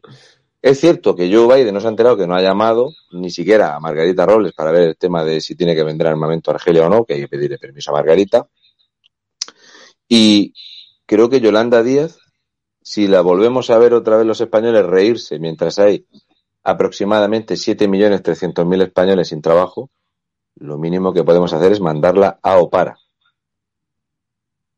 Me parece acojonante que se congratule y se felicite de que tengamos en España esta situación y de que hayamos reconocido que necesitamos 50.000 millones de euros para seguir pagando desempleo. Hay que pedir prestado 50.000 millones de euros para pagar desempleo. ¿No sería mejor, coño, pedir 50.000 millones de euros y montar empresa, industria, bajar la presión fiscal y que esta gente encuentre trabajo? ¿O no? ¿O es mejor dar las pagas? ¿Cómo lo veis? No sé, llamadme loco, ya sabéis lo que pasa. Mira, fíjate la pregunta que está en pantalla. eh, que, que- que nos Ah, formula sí, Jorge. sí. Eh, ¿Crees que la Kitchen, eh, el, el P- ¿crees que con la Kitchen, perdón, el PP se disolverá? Ánimo. Yo no lo creo así. Es que los eh, ERES de Andalucía han disuelto la. PSOE. Es que eh, la denuncia de los más de 47 millones de euros robados en Extremadura y Andalucía por cursos de formación de UGT y comisiones obreras van a disolver UGT y comisiones obreras. Yo creo que no. Sinceramente no, no lo creo. De todas maneras, ya sabéis que no pasa nada porque los casos de corrupción del PP estaban en la otra sede. claro, te mudas de sede y, Y ya. se, se termina todo. Pero escúchame, yo es- tengo que decir una, yo también tengo que decir una cosa, ¿eh? Ya sabes que yo soy muy franco al hablar y digo todo lo que pienso, aunque pueda Ya no se puede decir franco. Sincero. ¿no? No, Si dices franco, salta el algoritmo ese que tiene en la nariz Jolly Polly y, y te, y te castiga. Pues, efectivamente. Pues me parecieron completamente vergonzosas eh, y esto, esto es una opinión que incluso hasta, hasta comparto, puedo llegar a compartir con, con- con gente de la, de, la, de la izquierda, ¿no? O sea, me parecieron vergonzosas lo que hizo, eh, ¿cómo se llama? Este Pablo Casado el otro día intentando buscar, digamos, la salida a las preguntas que le formularon los periodistas en ese, en ese meeting que dio eh, para no contestar la kitchen. Le preguntaron, le repreguntaron y él con la misma matraca una pregunta tras otra. Vamos, o sea, si tú no ¿Hizo un Mariano Rajoy? Pero bueno, peor que Mariano Rajoy aún. O sea, de, de hecho es que al menos Mariano Rajoy pues intentaba esconderlo, pero es que Pablo Casado ni eso, ¿no? Es decir, me pareció vergonzoso, no, asqueroso, que es diferente, ¿no? Entonces, si alguien del PP que me esté escuchando o alguien grande del partido, pues que lo sepa. O sea, es que me pareció verdaderamente asqueroso y vergonzoso e impropio de un líder eh, y máximo de líder de la de la oposición como lo es al menos actualmente, con lo cual verdaderamente Eh, estas respuestas ya se las vimos a, a Teodoro, que siempre que le preguntan al respecto empieza a hablar de cualquier otra cosa. Que Pero vamos, si es que escupe a ni 11 metros un hueso de aceituna, Ni disimuló, cualquier ni, tema. que- ni, ni disimuló, pero es que madre mía, o sea, si tienes narices y no tienes cojones, pues lo mejor que puedes hacer es largarte de la política y dejar de dirigir y liderar un partido político. Lárgate una puñetera vez, tío. O sea, y ya está, si, ¿sabes? si tienes narices, lo has dicho por O sea, lo de no- Yolanda. eso, eso también. Si Yolanda hubiera sido la protagonista de, de, de la historia de Pinocho, ¿sabríamos si había mentido? Todas estas cosas a mí me preocupan. ¿Es cierto que si estornuda se da en el esternón? Yo qué sé, son dudas que me dan los viernes. ¿Qué le vamos a hacer? Mucho Sí. camino eh, viniendo para acá. Es lo que hay. Ah, eh, el tema este de, de, de Juan de la Cierva. Juan de la Cierva es de estos inventores, de estos eh, grandes, grandes personajes de España que no tienen un buen y un correcto trato, como le pasa a Isaac eh, Peral. Y efectivamente es lamentable que pase esto. El tema de que estas personas no tengan representación y haya un montón de, de calles en España y de avenidas que se llamen País Valencià, Sabino Arana, soy un sinvergüenza que roba con gana y poco más, pues da mucho que pensar. Si yo soy más partidario de eso. Es más, si no sabéis qué nombre poner, le ponéis Don Rafael Nadal Parera y no pasa nada. Pero eh, me- sí, efectivamente para, para la gente aquí, el poco reconocimiento de, de, de Isaac Peral y de, del señor Juan de la Cierva da mucho que pensar de cómo trata España a su gente. ¿no? Bueno. Manuel García Pinilla, España no tiene escudo antimisiles, no lo necesita. ¿Tú has visto a Margarita Robles? Y si no sacamos una mañana temprano, temprano de la cama al ministro Castells, yo que sé, a las once y media por ahí, y lo sacas así con toda la caspa en la chaqueta y todo eso, y la gente ni te dispara. Dice, madre mía, cómo está este país. Quita, quita, Mejor ya dejadlos como están. Ni, ni perder el ahí. tiempo. Ni perder el tiempo ya. Este, este mundo toca a su fin. ¿eh? Este mundo toca a su fin. Yo voy a cobrar, pero este mundo toca a su fin. Virgen del amor, qué, qué elenco de ministros tenemos, señor. Madre mía, santísima. Es que no se salva ni uno, barbaridad. es una cosa, es una cosa verdaderamente increíble. O sea, es que sí, Hay sí, algunos que sí se salvan. Por ejemplo, el ministro de Agricultura, que viendo cómo está viendo movilizaciones en toda España, está desaparecido el tío. Está haciendo un Sí. Casper. ¿Dónde está el ministro de Agricultura en España? ¿No estará haciendo otra vez pozos en Doñana? Tremendo. Ahí lo he dicho sin querer. Mm. Prospecciones, prospecciones, ¿vale? Es lo que hay. Javier Puente, ¿que ¿qué te digo de Ábalos? Pues de sinvergüenza para arriba. Yo estoy aburrido de hablar de, este tipo. La gente de Valencia se avergüenza de él y el resto de los españoles lo aplaudimos, casi sea. Lo de Ábalos no tiene nombre. No tiene nombre. Por cierto, otro que se congratula de el tema del desempleo, que vaya saliendo gente de los ERTE, siguen más de 550.000 españoles en ERTE, es decir, desempleados 14, 15 meses después. Este era otro de que se burlaba del sector turístico en España. Este es otro. ¿eh? Tal cual. Manuel Vargas, por supuesto que veo solución a lo que pasa en España. Por supuesto. En España hay muchísima gente buena y muchísima gente capaz, pero mucha es mucha, muchísima gente buena. Otra cosa es que te- los españoles hemos demostrado tener una incapacidad manifiesta a la hora de saber huir del populismo o de lo que nos metan por los medios de comunicación para tener al frente personas muy incapaces de gestión. En serio, Manuel Vargas, ¿tú crees que un país que tiene un señor como don Amancio Ortega o al señor Isla, de- que sería uno de los mejores gestores envidiados en todo el mundo al frente de la economía española, no tenemos gente capaz de manejar esto? Por supuesto que le veo solución, señor. No, yo hace mucho tiempo que no, Pero, que no ¿y estaría haciendo esto le- ni, ni poniendo la cara. ¿Y le compensa a esa gente, a, como tú decías, a Isla o al propio Amancio Ortega? No es eh, que te hacer compense, esto? pero Amancio ¿Qué le Ortega ha demostrado ampliamente Ah, que sí, sin tener necesidad alguna ha donado, ha ayudado y ha hecho. mm, Amancio Ortega ha salvado muchas vidas. Muchas Sí, vidas, hacedme sí, caso. claro. Yo mm, conozco de primera mano algún que otro caso. Y es gente que no tendría por qué hacerlo. Pero pensad en la situación que hay, que en España te hacen campaña en televisión, en radio, de llamándote fascista, sinvergüenza, defraudador, cuando ha pagado todo lo que ha tenido que pagar, nunca ha tenido ningún problema al respecto. Va a hacer una enorme inversión en Madrid, que creo que me parece un guiño acojonante hacia la gestión de Isabel Díaz Ayuso. Va a montar una macro tienda en Madrid, va a hacer una inversión muy, muy fuerte y por algo será. Por algo será que cierra tiendas en otros sitios. Por cierto, donde más está cerrando es en Galicia. Sí, Y yo sí, sé que a Feijó, a Feijó, el representante del BNG, no le preocupa, pero son puestos de trabajo que se pierden y lo va a montar en Madrid un No, gran es- establecimiento. Es, es, es evidente eh, que, que hay un mal, un mal rollo, por decirlo en el plano coloquial para que todo el mundo me entienda, un mal, un mal rollo evidente entre, entre Feijóo y, y Amancio Ortega. O sea, No me pena, jodas. ¿no? No, no, sí, bueno, pero, pero me refiero que la gente que, que vivimos aquí vemos incluso todavía más, más eso, ¿no? Es decir, y es una pena que por algo que- por lo cual podemos destacar los, los gallegos, no más allá de las vacas y, y las leiras, eh, pues, oye, Eh, pero bueno, ni eso. Creo que Amancio Ortega siempre ha demostrado el cariño que le tiene a su tierra. Ah, no, mm, si yo me pusiera a relatar todas las donaciones, todo lo que ha ayudado a fundaciones de niños, a hospitales y demás, no lo imagináis lo que es don Amancio Ortega en Galicia. Sí, sí. Y que decida cerrar tiendas en Galicia y abrir una en Madrid dice mucho de la situación Claro. que tiene en Galicia y es culpa de Feijó. Igual que la mierda que le están haciendo a Estrella de Galicia, Feijó y sus consejeros, es un disparate.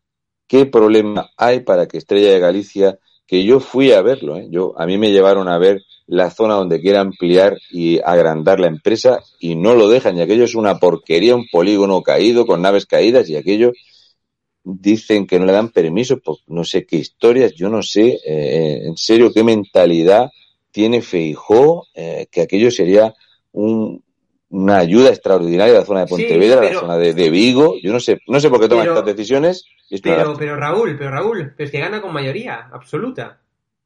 O sea, es que el, el problema, el problema, como siempre digo, no es Feijóo, es que son los gallegos. Eh, mira, las redes, las redes clientelares son muy complicadas. Bueno, o efectivamente. sea, lo de Extremadura, cuando a ti te dicen la renta per cápita o, o lo que se mueve en Extremadura y que la gente le, le vota a vara, que sí, es que hay sí, que entender que es pero muy bueno, pero complicado. repito, pero repito, entonces gran parte de la culpa también es de los propios gallegos. Que- Sí, sí, escúchame, como ya he dicho Y le he contestado a es esta persona, creo que los españoles tenemos una incapacidad manifiesta para sí. poder juzgar con más coherencia a la gente y no porque nos estuvieran metiendo en la matraca desde 2014 con Pablo Iglesias todos los días en la tele. Tenía una media de 11 horas por semana en televisión en prime time, que eso haría, hacedme caso, si yo cojo a Hugo Pereira y lo convenzo de que no diga franco en televisión, no, yo es que soy muy franco, no, no digas eso, y más siendo gallego, que te calles. Y lo pongo 11 horas al día en prime time, en televisión española, en la sexta y en el 4, Hugo Pereira tendría 15 o 20 diputados en el Parlamento, porque los españoles somos así. Sí, sí, sí, tal cual. Que fue lo que le lo pasó en parte a Pablo Iglesias, evidentemente. O sea, y es, y Para es lo eso, que le para eso lo fabricaron. Y, efectivamente, y eso es lo que le pasa con, Robles. Es esta noticia de hoy eh, que, que dice, o sea, publicaba Voz Populi, ¿no? Que quería Robles que convertir a Robles en el nuevo Jordi Évole. Sacaba noticia Voz Populi. Eh, un programa no de tertulia, o sea, ya está firmado evidentemente el contrato, ¿no? Lo que veníamos comentando hasta ahora no era una sorpresa. Pero bueno, no de tertulia. Yo pensaba que iba a ser de tertulia y formato de la tuerca, pero no, va a ser más bien formato Jordi Évole, ¿no? Eh, Denuncia social, como decía. la Ah, sí, denuncia social, eh, callarme en Cataluña, ir a acusar al es. Pozo el Grupo Fuertes a Murcia, Y eso se venderá en televisión. Jorge Evo le hizo tambalearse al, a Mercadona. Sí. Sí, Y luego, el, objetivo, el objetivo es vender, de vender la producción a, las- a alguna televisión nacional, aunque ya todos sabemos ¿no? que Roures, que Media Pro, la productora, pues tiene mm, cada día menos relaciones con las televisiones nacionales, o sea, mm, no hay mucho feeling y, y seguramente que acabe pues vendiendo las regionales o incluso publicándolo sola- solamente por internet. O sea, es posible que, que no haya ninguna televisión nacional que le compre el formato a, a Media Pro. o sea, igual No pasa nada, sí. regionales. Eh, el, el- lo bueno que tiene es que con la, con la, eh, con esta inversión de este fondo chino, que entre otras cosas sí, eh, es el que va a gestionar las aplicaciones que van a controlar el carnet sanitario, sí. también es casualidad, también es casualidad, también es casualidad. Si a ti te dan más de mil millones de euros para una empresa que está siendo rescatada por el gobierno de España, pues a ti te da igual si el formato lo ve más gente o menos gente. Te van a poner en prime time y ya está. Si es que esto es muy sencillo. Entonces, eh, el problema es que va a tener un peso enorme y ellos cuentan con tener hasta un 20% de audiencia en Sí. prime time, que para eso la van a pagar.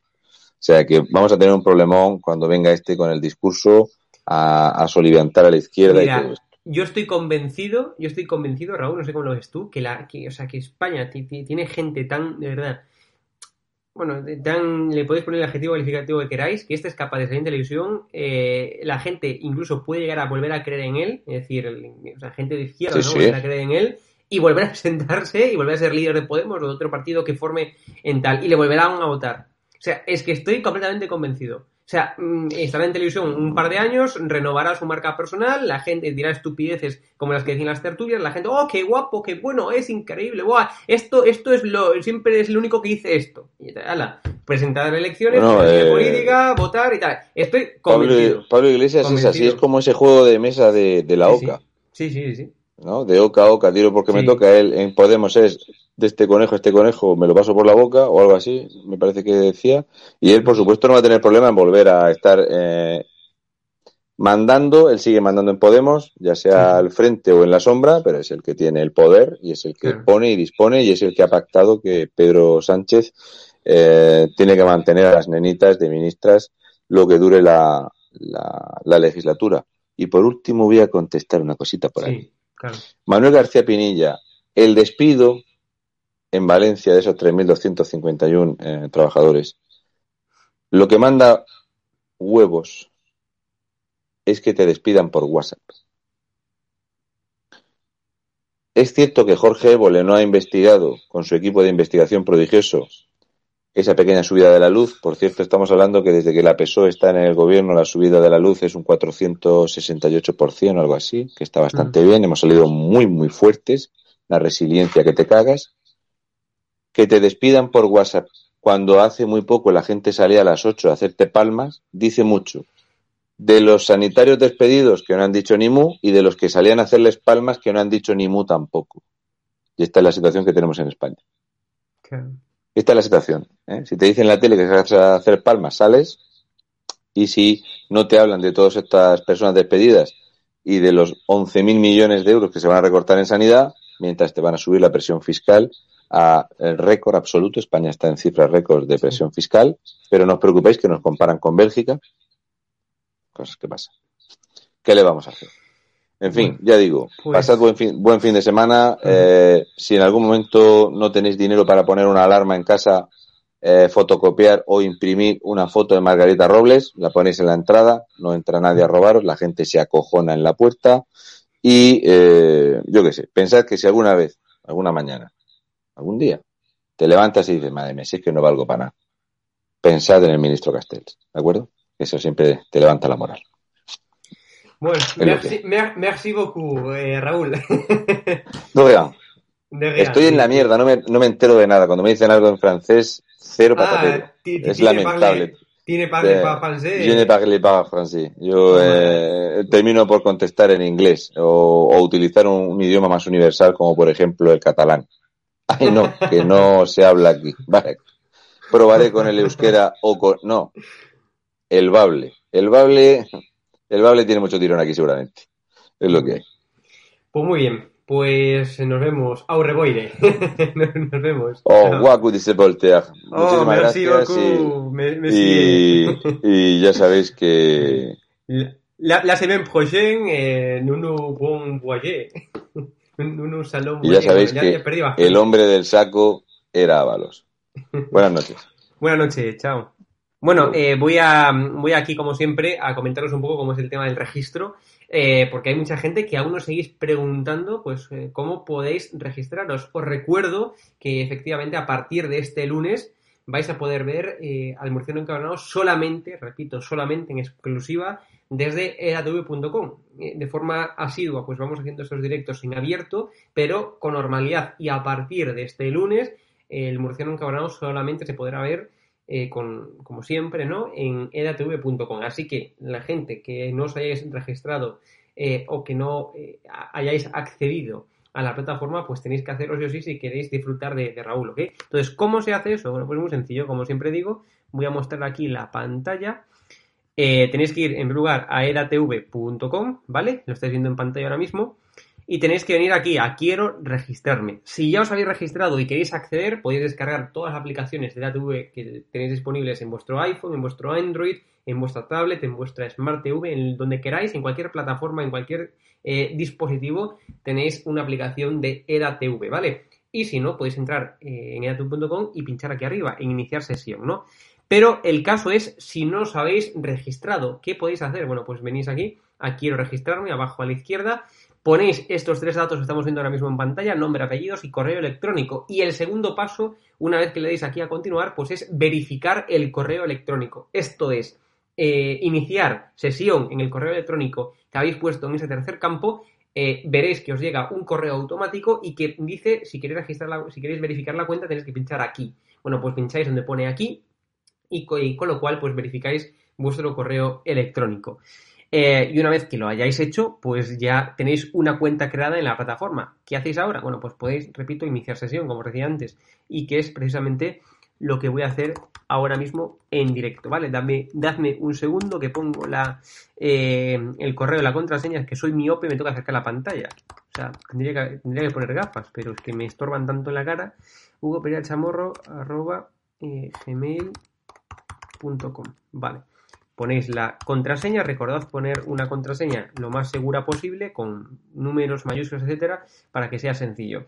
Luego, eh, aquí ya tenéis, digamos, la página principal de la plataforma. Como veis, aquí tenemos una, una portada, ¿vale? Eh, en este caso veis que está de portada, pues, Macarena Lona e Iván Espinosa. eh, eh, bueno, pues la ruina social de Salamanca, Juan Ramón Rayo. Tenemos también, pues, una congresista republicana, ¿no? Compara la vacunación del COVID con el holocausto. Bueno, tenéis aquí, como veis, pues, más, más noticias, más vídeos en portada.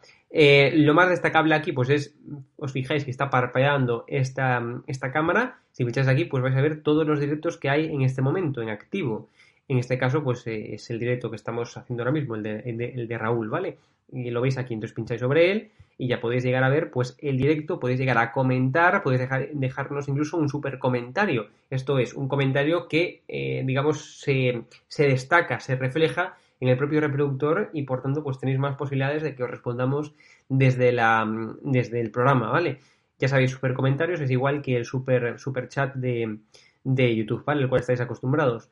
Eh, si venís aquí, bueno, pues en el menú, en el menú de la izquierda, veis aquí arriba hay tres rayitas, ¿no? Si pincháis sobre el menú, pues eh, aquí hay muchas posibilidades, ¿ok? Tenéis área privada, una cosa muy importante, y luego donación voluntaria. Voy a empezar por la donación, que, es más fácil de explicar. Eh, pincháis en donación, en donación voluntaria y esto simplemente es eh, que nos podéis dejar una cantidad de dinero, la que queráis. Si queréis un euro, un euro. Si queréis 50, 50, ¿vale? La que queráis, imaginaros 2.00 ponéis y podéis dejar cualquier mensaje. Es decir, me gusta mucho Raúl, un abrazo para Hugo, lo que queráis. Y eh, le pincháis aquí en enviar donación y os llevará al TPV, ¿vale? Y ahí deberéis de poner vuestra tarjeta y eh, hacer el pago, ¿vale? Os llevará al TPV y tenéis que hacer el pago que es muy sencillo y seguro, que es lo más importante, y seguro, ¿ok? Y luego, otro aspecto muy destacable, pues es el área privada. ¿Qué podemos hacer desde el área privada? Bueno, pues cambiar la membresía. ¿Qué es la membresía? Pues es efectivamente eh, la categoría de usuario que tú eres, ¿vale? Como veis, yo estoy en bronce, esto quiere decir que yo no pago nada al mes, ¿vale? Os pone aquí, gratis, como veis. Pero ¿qué pasa si quiero ahora pasar de ser eh, bronce, digamos, a pagar y ayudarnos económicamente y, y, tener al mismo tiempo privilegios? Si pagáis, eh, pues como veis, si pinchamos en mensual, por ejemplo, tenéis plata u oro, ¿no? Si eh, cuantos cuanto más paguéis, bueno, pues tendréis una serie de privilegios mayores, ¿no? Por ejemplo, poder asistir al plató de la TV, eh, poder, digamos, estar en charlas eh, privadas con Raúl y con charlas con muy poca gente y que te responda a las preguntas que vosotros queráis. Eh, luego habrá sorteos también, como está viendo en estos momentos. Es decir, tenéis una serie de privilegios pues, muy interesantes por pagar simplemente 9,99 eh, al, al mes, ¿vale? Al mes, o podéis elegir al, se en semestre o de forma anual. Tenéis dos opciones, plata u oro. Cada uno que elija la que quiera. Y pincháis sobre la que queráis, le dais a guardar cambios y automáticamente pues os llevará a la zona del TPV para que podáis proceder a vuestro pago. Os llevará a la pasarela de pago, ¿vale? Ponéis vuestra eh, tarjeta bancaria, vuestro CVC, vuestro código de seguridad, eh, la caducidad y demás, y ya lleváis a cabo el pago, ¿ok? Con lo cual, como veis, es muy sencillo. Todo esto desde área privada. Siempre fijaros, una vez que lo hayáis hecho, si ha quedado completamente guardado. Y cualquier tipo de duda, cualquier tipo de problema, pues no olvidéis que nos podéis escribir siempre, siempre a estado de alarma tv estado de alarma tv. Cualquier duda, pregunta, sugerencia, lo que queráis, ¿vale?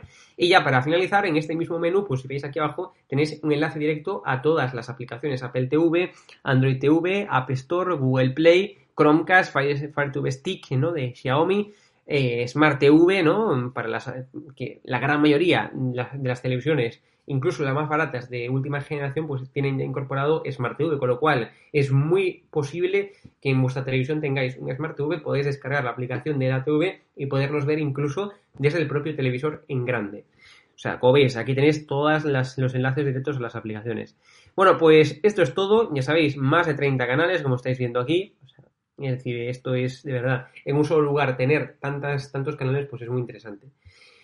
Y nada más que decir, espero que os haya gustado y ya sabéis que el 13 de, junio, eh, cuando sea la manifestación, yo voy a estar ahí, ya tengo los billetes pedidos, así que si alguien está por ahí y se quiere acercar pues eh, para, para, charlar un ratillo o lo que sea, pues ya sabéis que os podéis acercar, estará también Raúl, lo acaba de anunciar en este programa, y estará evidentemente, bueno, pues muchas personas eh, muy interesantes y que admiro en esa manifestación. Yo creo que es que es una responsabilidad social estar ahí. O sea, lo, más que podemos hacer en estos momentos, pues es evidentemente mostrar nuestro rechazo público hacia el gobierno de la mentira, hacia el gobierno de la, de la muerte, como, como lo es tal que así, hacia el gobierno bueno, de la sinvergonzonería y de la asquerosidad, ¿no? Ver, por ejemplo, a Pedro Sánchez en el zulo de Ortega Lara es verdaderamente repugnante, vomitivo y asqueroso. Bueno, pues ante eso, la única forma que podemos por la cual podemos luchar pues, es saliendo masivamente a la calle y demostrando que, que por mucho que traten de engañarnos, de mentirnos y de tratarnos como gilipollas, como lo están haciendo, y muchos se lo tragan por desgracia, bueno, pues ante eso tenemos que decir que no, que no somos gilipollas, que no nos tragamos las mentiras de este gobierno, que no, que tenemos que salir a la calle y plantar cara. Bueno, pues yo eh, he pagado un billete de, avión más un hotel, más, más y demás, ¿no? Pues para simplemente estar ahí porque creo que es una necesidad social. Y ya tengo todo pedido.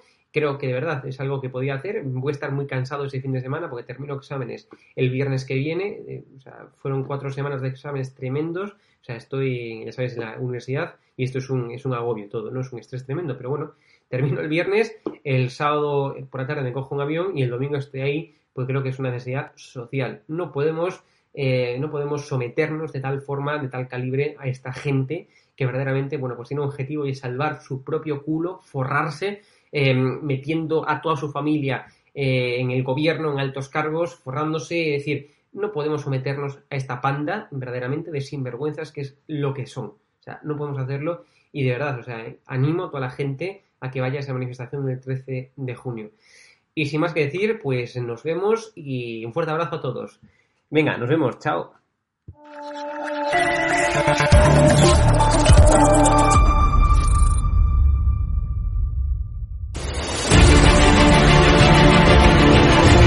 Le he preguntado, usted está siendo investigada por presunta administración desleal. Es una vergüenza que la extrema derecha media... ¿Quién es la extrema derecha? Los que contratan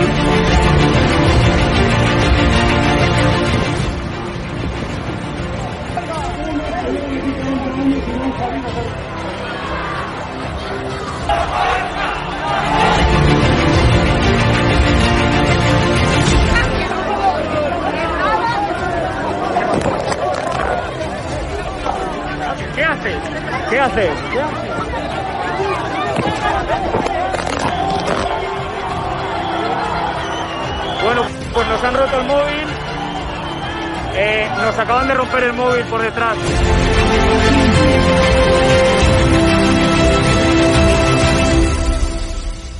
edatv.com, ¿vale? Pincháis aquí y ponéis los datos fundamentales. Y ahora, como veis, eh, nos pide que firmemos este contrato de suscripción, lo leéis con calma, por supuesto, y le dais a continuar. Y ahora nos pide que introduzcamos pues una contraseña, y lo doy a continuar. Y ahora me pide que confirmemos el correo electrónico. Eh, habréis confirmado vuestro correo electrónico y os pide, ¿vale? Que elijáis una membresía. Está gratis, mensual, semestral, anual, ¿vale? Pues podéis elegir, por ejemplo, si queréis ayudarnos pues con 9,99 euros al mes y con la tarifa eh, plata, pues le dais a aceptar y suscribirse. Pincháis aquí y como veis, ya os dice aquí, os pone todo claro, a Fact News Consulting, plata, tarifa plata mensual, 9,99 euros, le dais a pagar y os abrirá ya pues la- la- el TPV, ¿no? Ponéis vuestra tarjeta bancaria, ponéis la caducidad, el código de seguridad y ya podéis llegar a pagar dándole a este botón automáticamente.